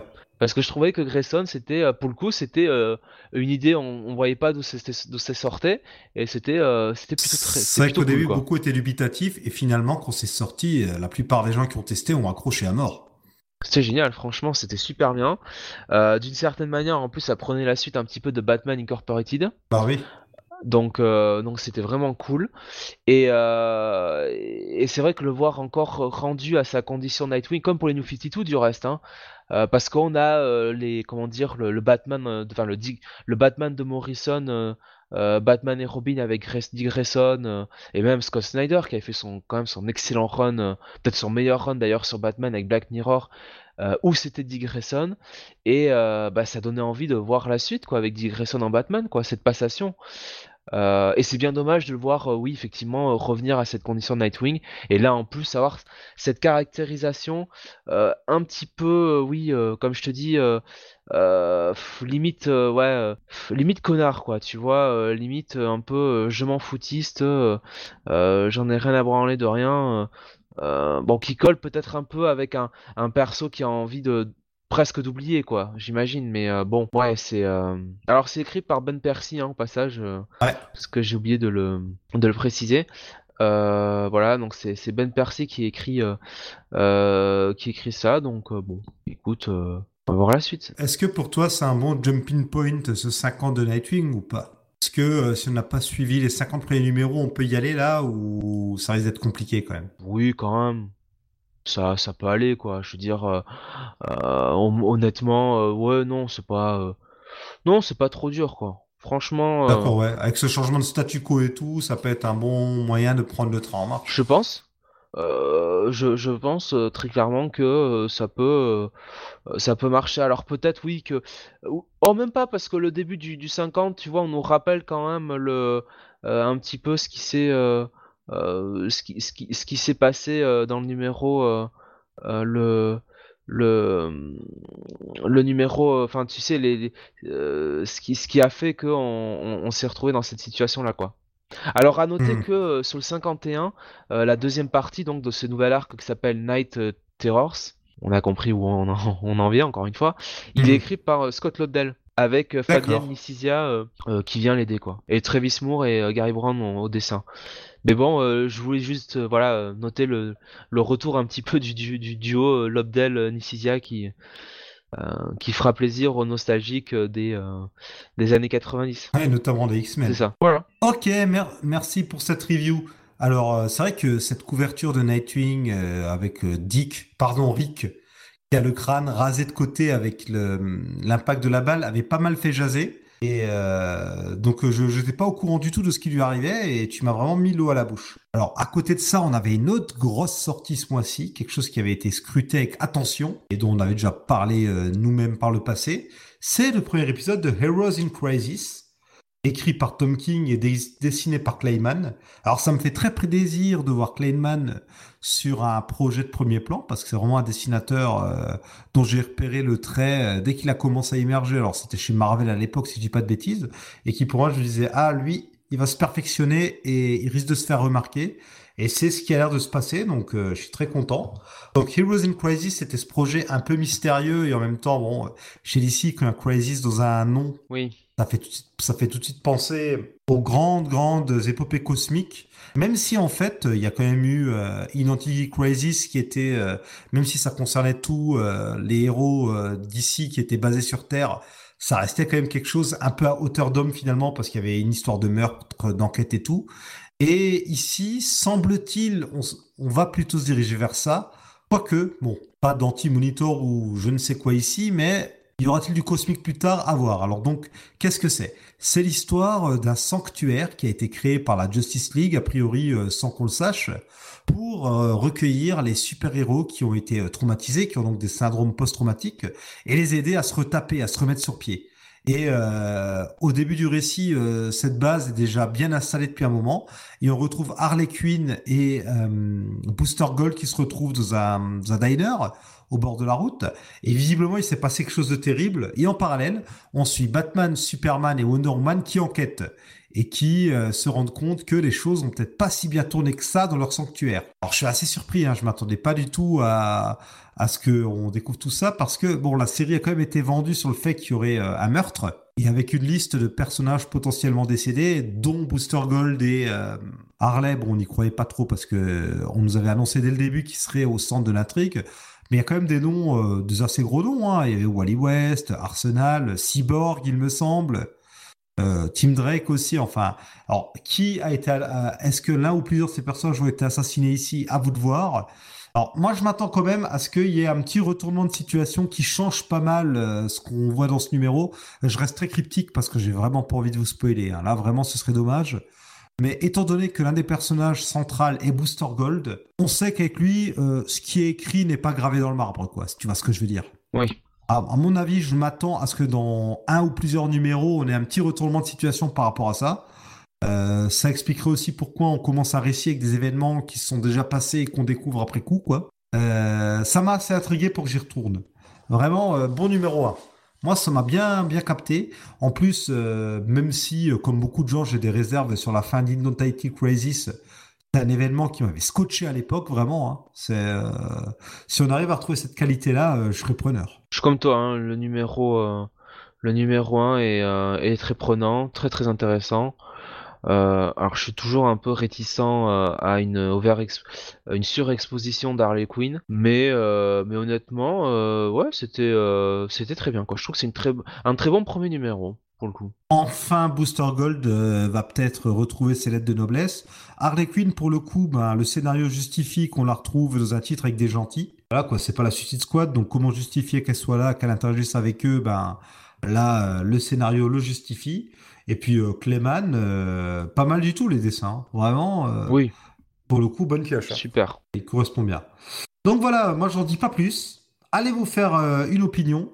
C'est un titre aussi qui ravira euh, les amateurs de personnages obscurs et les persos euh, qu'on a sans doute pas, pas vus dans les Rebirth ni dans le New 52, voire même depuis un moment qui apparaissent là. Donc voilà, moi je peux que vous conseiller d'y aller. Gros coup de cœur chez DC ce mois-ci. Et je peux pas en dire autant de l'autre titre que j'ai commencé, que j'ai pas eu le temps de finir, qui est Justice League Odyssey. Euh, dessiné par euh, comment il s'appelle par euh, Stéphane Sejic, dessinateur que vous avez peut-être pu voir sur alors il a fait Rat Queens, il a fait Sunstone publié chez Panini. Donc voilà, série qui, a, qui aurait dû sortir en juillet et qui a été repoussée parce qu'il a dû redessiner combien Trois épisodes, je crois, non? Quelque chose comme ça? Elle avait dû entièrement dessiner euh, deux ou trois épisodes, du coup, euh, déjà que c'est pas un rapide, mais quand on voit euh, la gueule de ces planches, c'est normal que ce soit pas un rapide parce que c'est magnifique. Et donc, série qui a été bien repoussée et qu'on découvre enfin. Alors, qu'est-ce que c'est? C'est la Justice League de l'espace. D'un côté, on a eu la relance Justice League Dark avec une Justice League mystique.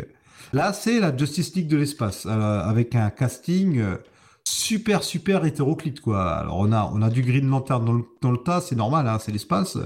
On a euh, alors on a Cyborg, pourquoi pas Et on a euh, des personnages, par exemple Azrael. Azrael, personnage lié à Batman et à la limite lié à l'occulte, qui aurait pu plutôt être d'un côté euh, du côté dark, on le retrouve là. Bon, on a aussi Starfire, personnage extraterrestre, donc c'est normal qu'elle soit là. pour les Green Lantern, j'ai pas dit, c'est Jessica Cruz. Et on a Darkseid voilà, le, membre un peu, mais, mais qu'est-ce qu'il fout là, lui Donc Darkseid, qui a pas mal euh, changé et qui euh, est de retour ici. Alors cette série découle, euh, bah, comme Justice League Dark d'ailleurs, et Justice League découle de la mini-série No Justice, ce qui justifie aussi le fait de pourquoi Cyborg ou Azrael sont ici, hein, c'est lié à ça. Alors euh, globalement, bon, je n'ai lu que le début, j'ai pas eu le temps de tout lire.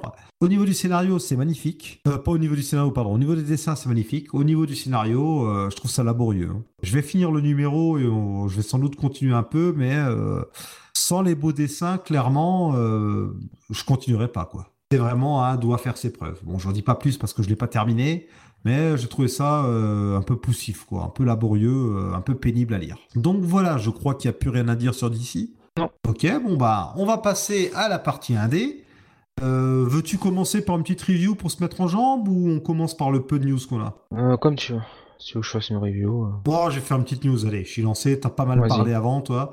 Donc, notamment avec Batman et Nightwing. Alors, un duo qu'on aime bien, Ed Brubaker et Sean Phillips. On avait annoncé qu'ils avaient, qu'ils allaient sortir un graphic novel, d'ailleurs leur premier graphic novel, My Heroes Have Always Been Junkies. Euh, de mémoire, une jeune fille qui euh, se rend compte que les rockstars et, euh, et toutes les personnes qu'on admire ado ben, sont souvent des gros drogués. Et après cela, le duo va relancer Criminal, qui revient très vite l'an prochain, et ils annoncent le retour d'une série régulière. Donc a priori, on est parti pour avoir une bonne dose de Criminal. Et au passage, le graphic novel sur les héros drogués, là, sera inclus dans la continuité de Criminals car le personnage principal réapparaîtra dans, euh, Criminal. Euh, à côté de ça, on a Aftershock, donc petit éditeur, enfin petit éditeur tout indé qui euh, se, fait une petite place tranquillement depuis un bon, un bon moment sur, les, sur les étagères des kiosques VO. Et on annonce deux nouveaux graphic novels. Alors, il y en a euh, écrit par Garcenis, qui sera accompagné de Kisburn au dessin, et Garcenis, grand, grand, grand amateur de récits de guerre. Bah, nouvelle histoire de guerre, Out of the Blue, qui parlera de la Royal Air Force pendant la Seconde Guerre mondiale. Donc, euh, on va suivre des pilotes britanniques pendant la Seconde Guerre mondiale.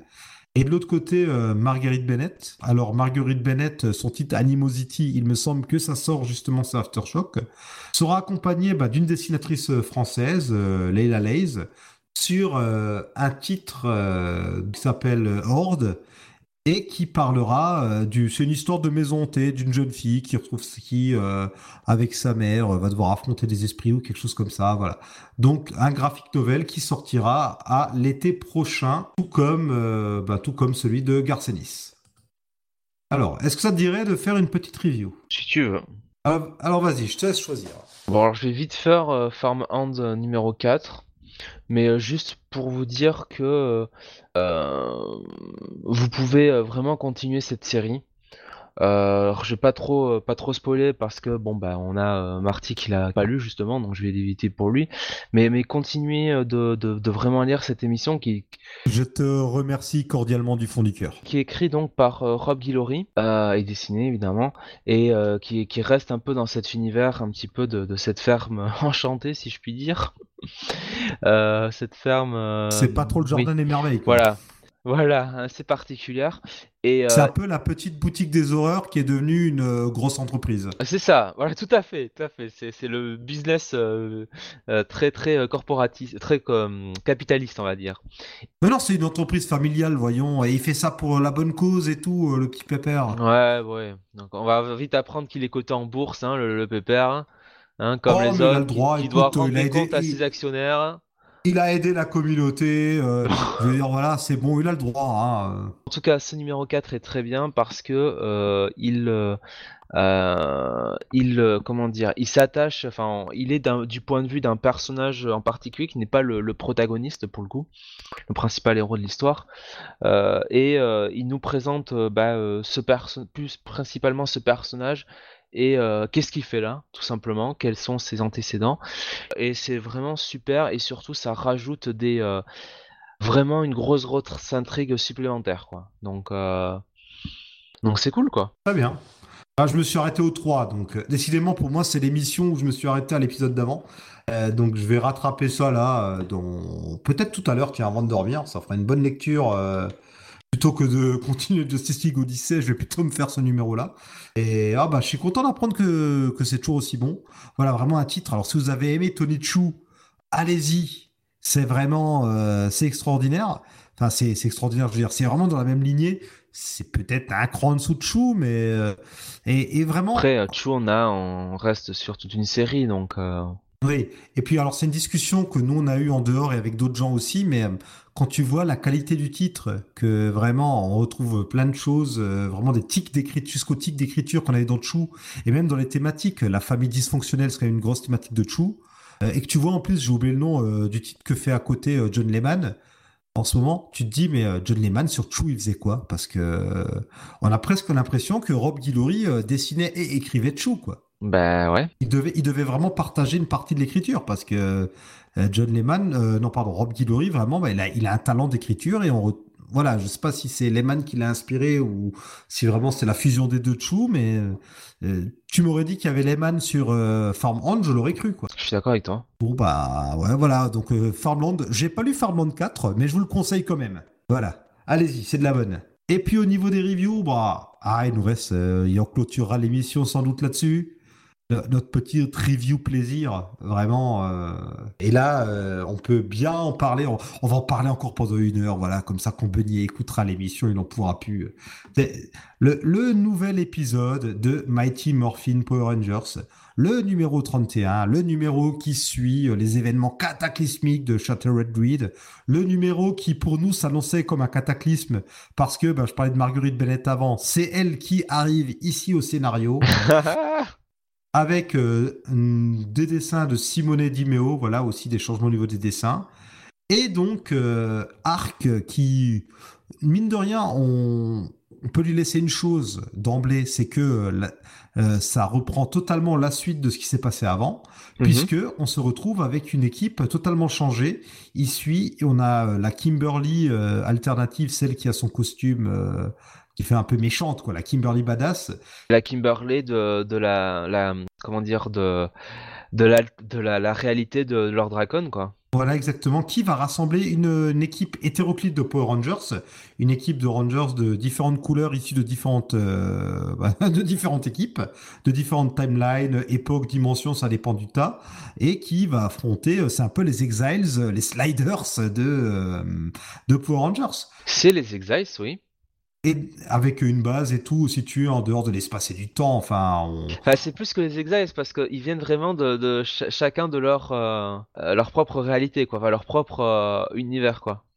Bah, les Exiles aussi, hein. Ah oui, oui. Il y en a certains qui viennent plutôt du futur, d'autres carrément, d'autres lignes temporelles. Enfin bon, on s'en fout de toute façon. Bref, c'est un bel, bel assemblage. Et alors, tu en as pensé quoi de ce premier numéro? Écoute, euh, on avait dit qu'on n'était euh, pas convaincu du tout par le fait de, mettre Marguerite Bennett euh, sur ce titre par rapport à ce qu'elle avait produit avant sur les Big Two et surtout pour prendre la, suite de Kelly Gins, mais qu'on on avait dit aussi qu'on allait quand même lire le numéro 31 et franchement, eh ben j'ai très bien, j'ai beaucoup aimé ce numéro. Ah, tu me fais plaisir. C'est Je trouve, franchement, je trouve que c'était super chouette. Donc euh, j'ai, alors j'ai aucun, mais alors aucun espèce de, comment dire, d'appréhension de dire que de faire mon mea culpa et de, et ben de, de, reconnaître que Margaret Bennett a fait du super boulot, de même la remercier pour ce numéro, parce que je trouve que voilà, déjà, tu vois, euh, d'une manière générale, c'est vraiment euh, un plot que on n'a jamais eu vraiment dans toute la continuité des Power Rangers, quoi, tu vois. Euh, c'est-à-dire vraiment ce, côté-là. Euh, bon, on peut dire les premières pages, hein, c'est-à-dire qu'ils sont, euh, ils sont tous, en fait, tous les rangers sont sur Terre Aventure, quoi. Mm. puisque Terre Aventure, c'est la station orbitale qui, qui, alors. dans Power Rangers, l'autre galaxie, donc la cinquième série de Power Rangers en, dessin, enfin en dessin animé, non, en série télé, était en fait une espèce de, oui, de, de, terre, euh, enfin, comment on pourrait appeler ça? D'arche de Noé dans l'espace, un petit peu, tu vois? Un gros vaisseau mère. C'était la station orbitale sur laquelle les humains, une espèce de. Une colonie, voilà, une colonie. une colonie comme dans Gundam, si, si vous voulez. Hein, une colonie où les, vous avez des habitants dessus. Et, voilà. Et donc, là, ce qui était vachement fichu, c'est que Kylie Gins, en fait, avait euh, rattaché euh, la, Terre Aventure comme un projet développé par Grace Sterling, qui était la première, historiquement, la première Red Ranger. Euh, donc dans la première mission de Power Rangers sur la Lune. Enfin, oui, qu'il y avait eu des, ou tout du moins, euh, les, Rangers qu'on connaît, Jason et compagnie n'étaient pas la première équipe que Zordon avait créée et euh, bon, on s'en doutait qu'il y en avait eu d'autres avant, mais on découvrait que dans les années 60, il y avait déjà eu une équipe et c'était une des seules survivantes. Voilà, et elle avait en parallèle donc pour éviter ces, elle avait cette, comment dire, elle ne voulait plus travailler avec avec Zordon, euh, puisque finalement elle considérait que c'était quelqu'un. Et d'ailleurs, ce qui se rapprochait un peu d'un plot qu'on avait dans le film hein, Power c'est-à-dire que finalement Gordon était, était quand même un petit peu hypocrite sur les bords et euh, envoyait quand même ses, euh, des jeunes adolescents quand même comme de, enfin au feu comme de, de, la chair à canon quoi. Et, et j'ai même envie de dire avec le même hypocrite, hypocrite, la même hypocrisie, tu vois, un peu idéaliste de Xavier dans les X-Men quoi. Oui, il y a un peu de ça. parce, que, parce que dans les films, en, même temps, j'ai envie de te dire, le Zordon, on sent directement que c'est un militaire, quoi. Tu vois, que c'est vraiment euh, euh, que euh, fermez vos gueules, je décide, quoi. Encore, c'est les, cartes sur table. Alors que là, vraiment, dans cette. dans, dans, la, dans, dans ce comics, comme dans la série animée, c'est plus. voilà, c'est plus un gentil Zordon, mais qui, malgré tout, allait faire le boulot. Et Grace Starlin bah, ne voulait plus travailler avec lui, mais a quand même pensé à développer un, euh, un projet euh, pour la défense terrestre.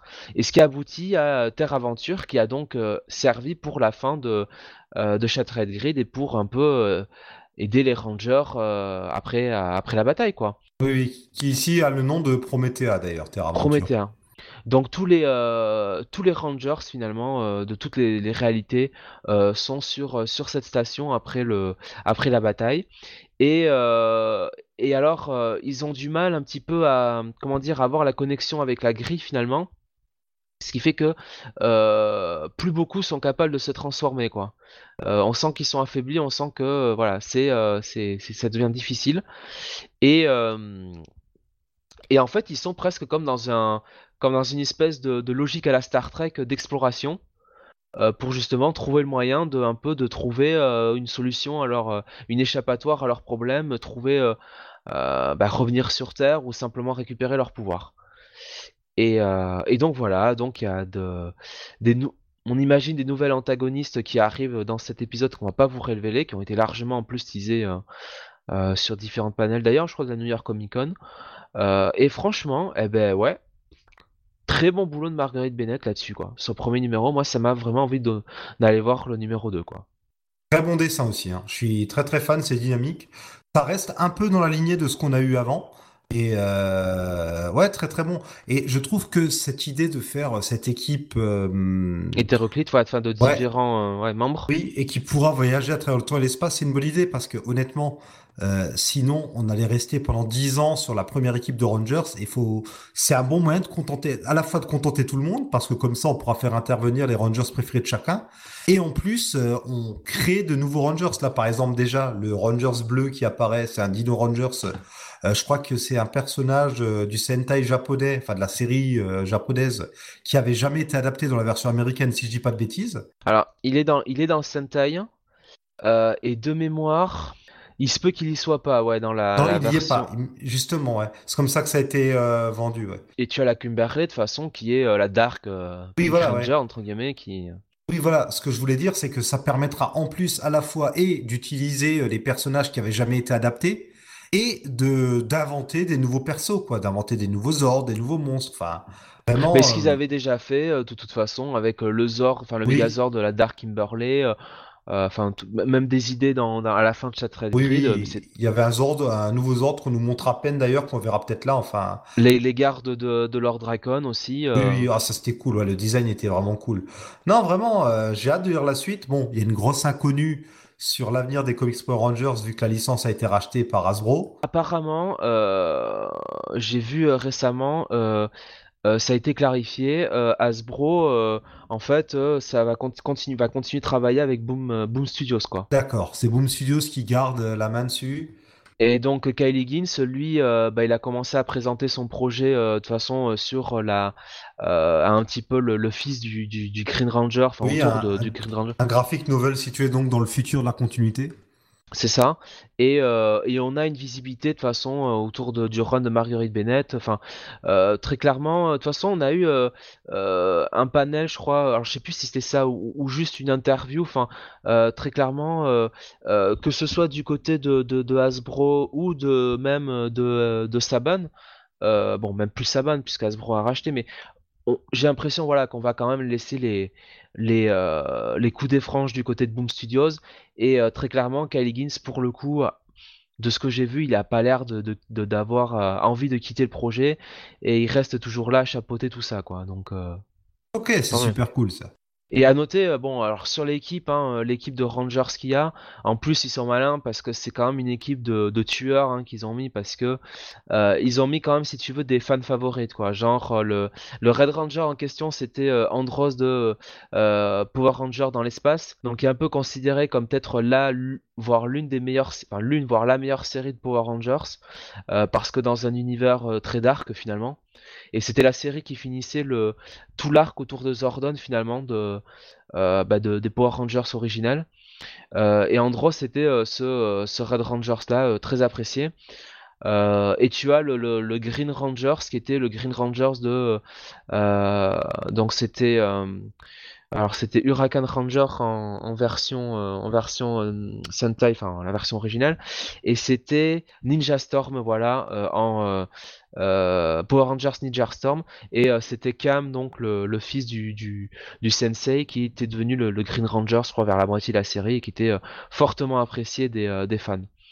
Donc voilà et même le Magna Defender aussi qui était le, le un petit peu le sixième Rangers de Power Rangers de Lost Galaxy donc oui et qui normalement il y a Extra Heroes mais qui là est considéré comme un Ranger noir du coup c'est ça ça.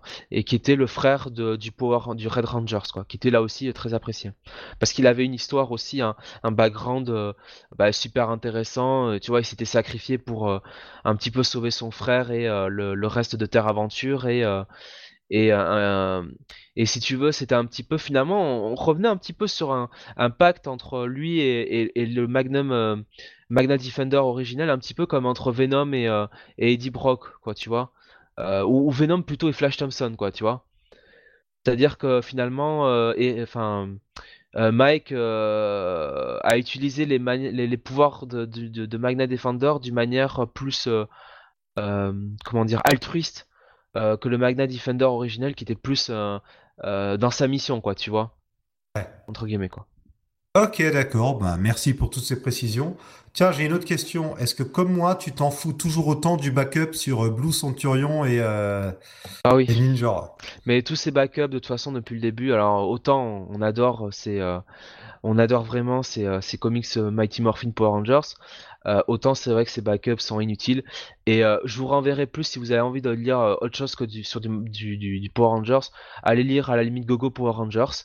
Mm. qui reste sur l'équipe de base et qui là intro- va introduire de, de nouveaux concepts avec bah, finalement des changements de couleurs entre les persos.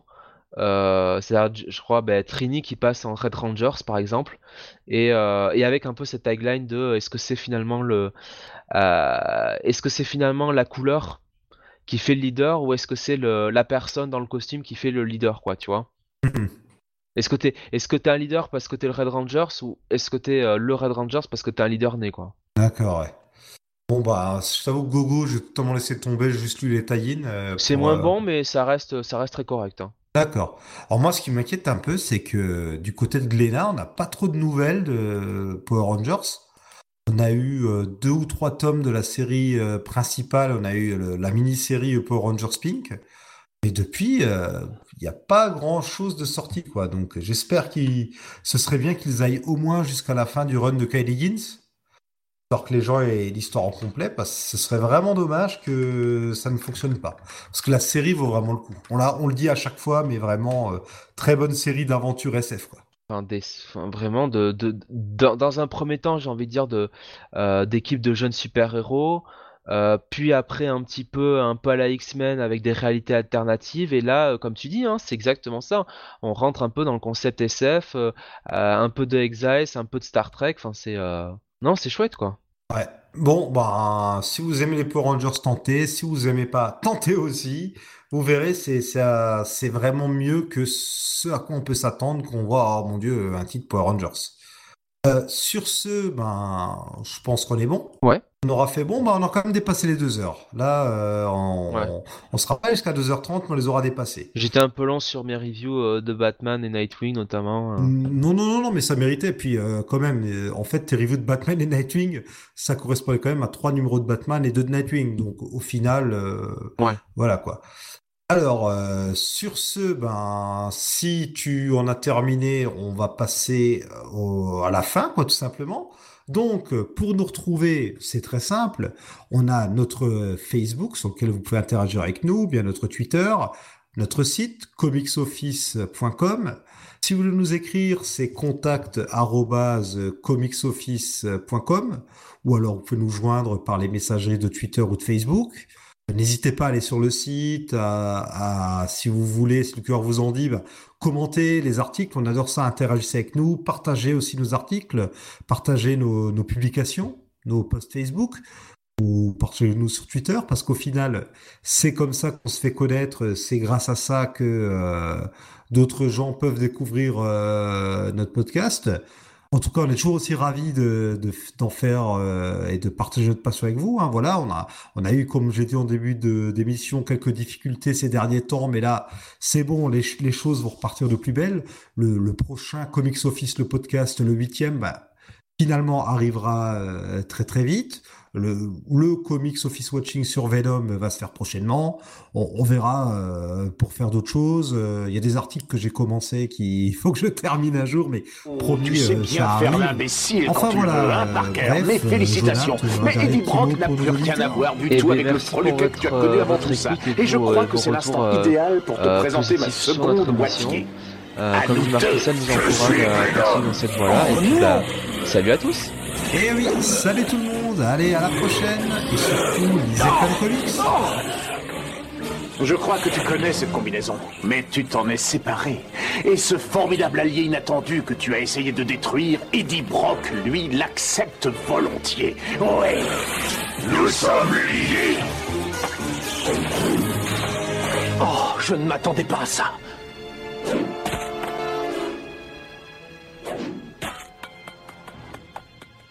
Tant que l'adaptation donne un bon, un bon film ou une bonne série, c'est ça le plus important. Non, par, par adaptation, tu verras Venom. hein. aïe aïe aïe. je, vais- je vais y aller en matinée, une séance du matin pour qu'il y ait vraiment personne parce que j'ai trop honte. Prends un bon café, hein. Pour commencer tranquillement ma journée, je vais rentrer, euh, je vais être vert, tu sais. ouais, peut-être Hulk. Bah, déjà, Tom Hardy, il avait quand même balancé qu'il y avait euh, les 40 meilleures minutes, les 40 minutes de film qu'il avait préféré étaient pas dans le film. Oui, ça c'est. Bah, tu sens le mec qui en a gros sur la patate. Mais c'est ouf quand même parce que la promo, enfin, c'est l'acteur principal qui porte l'office, qui le porte le film, qui te. Bah, écoute, peut-être que euh, quelque part, si derrière les gens, si derrière les critiques massacrent le film et on entend une masse de gens dire euh, tout ce qu'on veut, c'est voir un truc plus mature, bah, ça fera peut-être réfléchir les studios, tu vois. Bon, je suis, je suis candide en se disant ça, hein, mais Après, euh, tu sais, euh, enfin, quand je vois le film, euh, même avec 40 minutes euh, mieux de plus, ce serait pas terrible. non, c'est que finalement, euh, euh, c'est pas, c'est, pas brillant pour gamin non plus, quoi. Tu vois ce qui se passe dedans, quoi. Donc, plus mature, bon. Par contre, faut quand même se rendre compte que euh, si tu veux, euh, euh, Venom pour euh, 100 millions de budget, ils ont déjà quand même fait pratiquement 400 millions de dollars en box-office. Hein. Oui, il y aura une suite, c'est bon. Il y aura du, il y aura du Morbius et compagnie. là. Et il est, il est sorti qu'il y a 12 jours, quoi. Donc, euh, Oh là là. et même moins hein, chez nous, du coup. Donc, euh, ouais, depuis 7 jours chez nous. Donc, euh, Et il est sorti mercredi dernier, juste? écoute, Ouais, Il y a deux semaines Mercredi dernier. Bon, c'est possible, hein, c'est peut-être moi qui me trompe. Non, non, c'est ça parce qu'il est sorti euh, le vendredi de précédent aux, aux États-Unis, le vendredi 5, et il est sorti chez nous euh, euh, eh ben, le, le 10. Ok. Oui, c'est ça, puisque la semaine d'après, oui, et puisque le 17 c'est la sortie de Predator. Enfin, aujourd'hui c'est la sortie de Predator. J'avais calculé comme ça. On va aller voir des belles choses pendant les vacances. Que j'ai toujours pas vu les frères Sisters, quoi. Ah bah oui, ça c'est quand c'est un film peut-être plus celui-là. Alors, autant mon Venom, je vais le voir en priorité, ben, tout simplement à cause de l'émission. Et après, si j'ai le temps, plutôt que de voir Predator, en Predator, moi, la bande-annonce, elle m'a vacciné. hein. Non, non, j'ai eu la bande j'ai dit, c'est quoi cette merde? Enfin, Ouais, ça, ça a l'air. euh, C'est avec celui qui joue euh, Donald Pierce euh, dans euh, Logan, qui avait cette bonne tête à claque, hein. ah ouais, ça donne envie tout de suite, dis donc, hein. et qui joue aussi Murphy dans, dans Narcos, cette excellente série Netflix. Ouais, je sais, faut que je la regarde. Ouf, il y a tellement de séries Netflix pour regarder. Ah, En priorité aux arcs, hein, encore une fois. Ouais, je sais. Les deux saisons d'Ozark sont euh, pff, excellentes. Bunny voit euh, un équivalent euh, à Breaking Bad. Ouais, bon, alors les avis de Bunny, hein,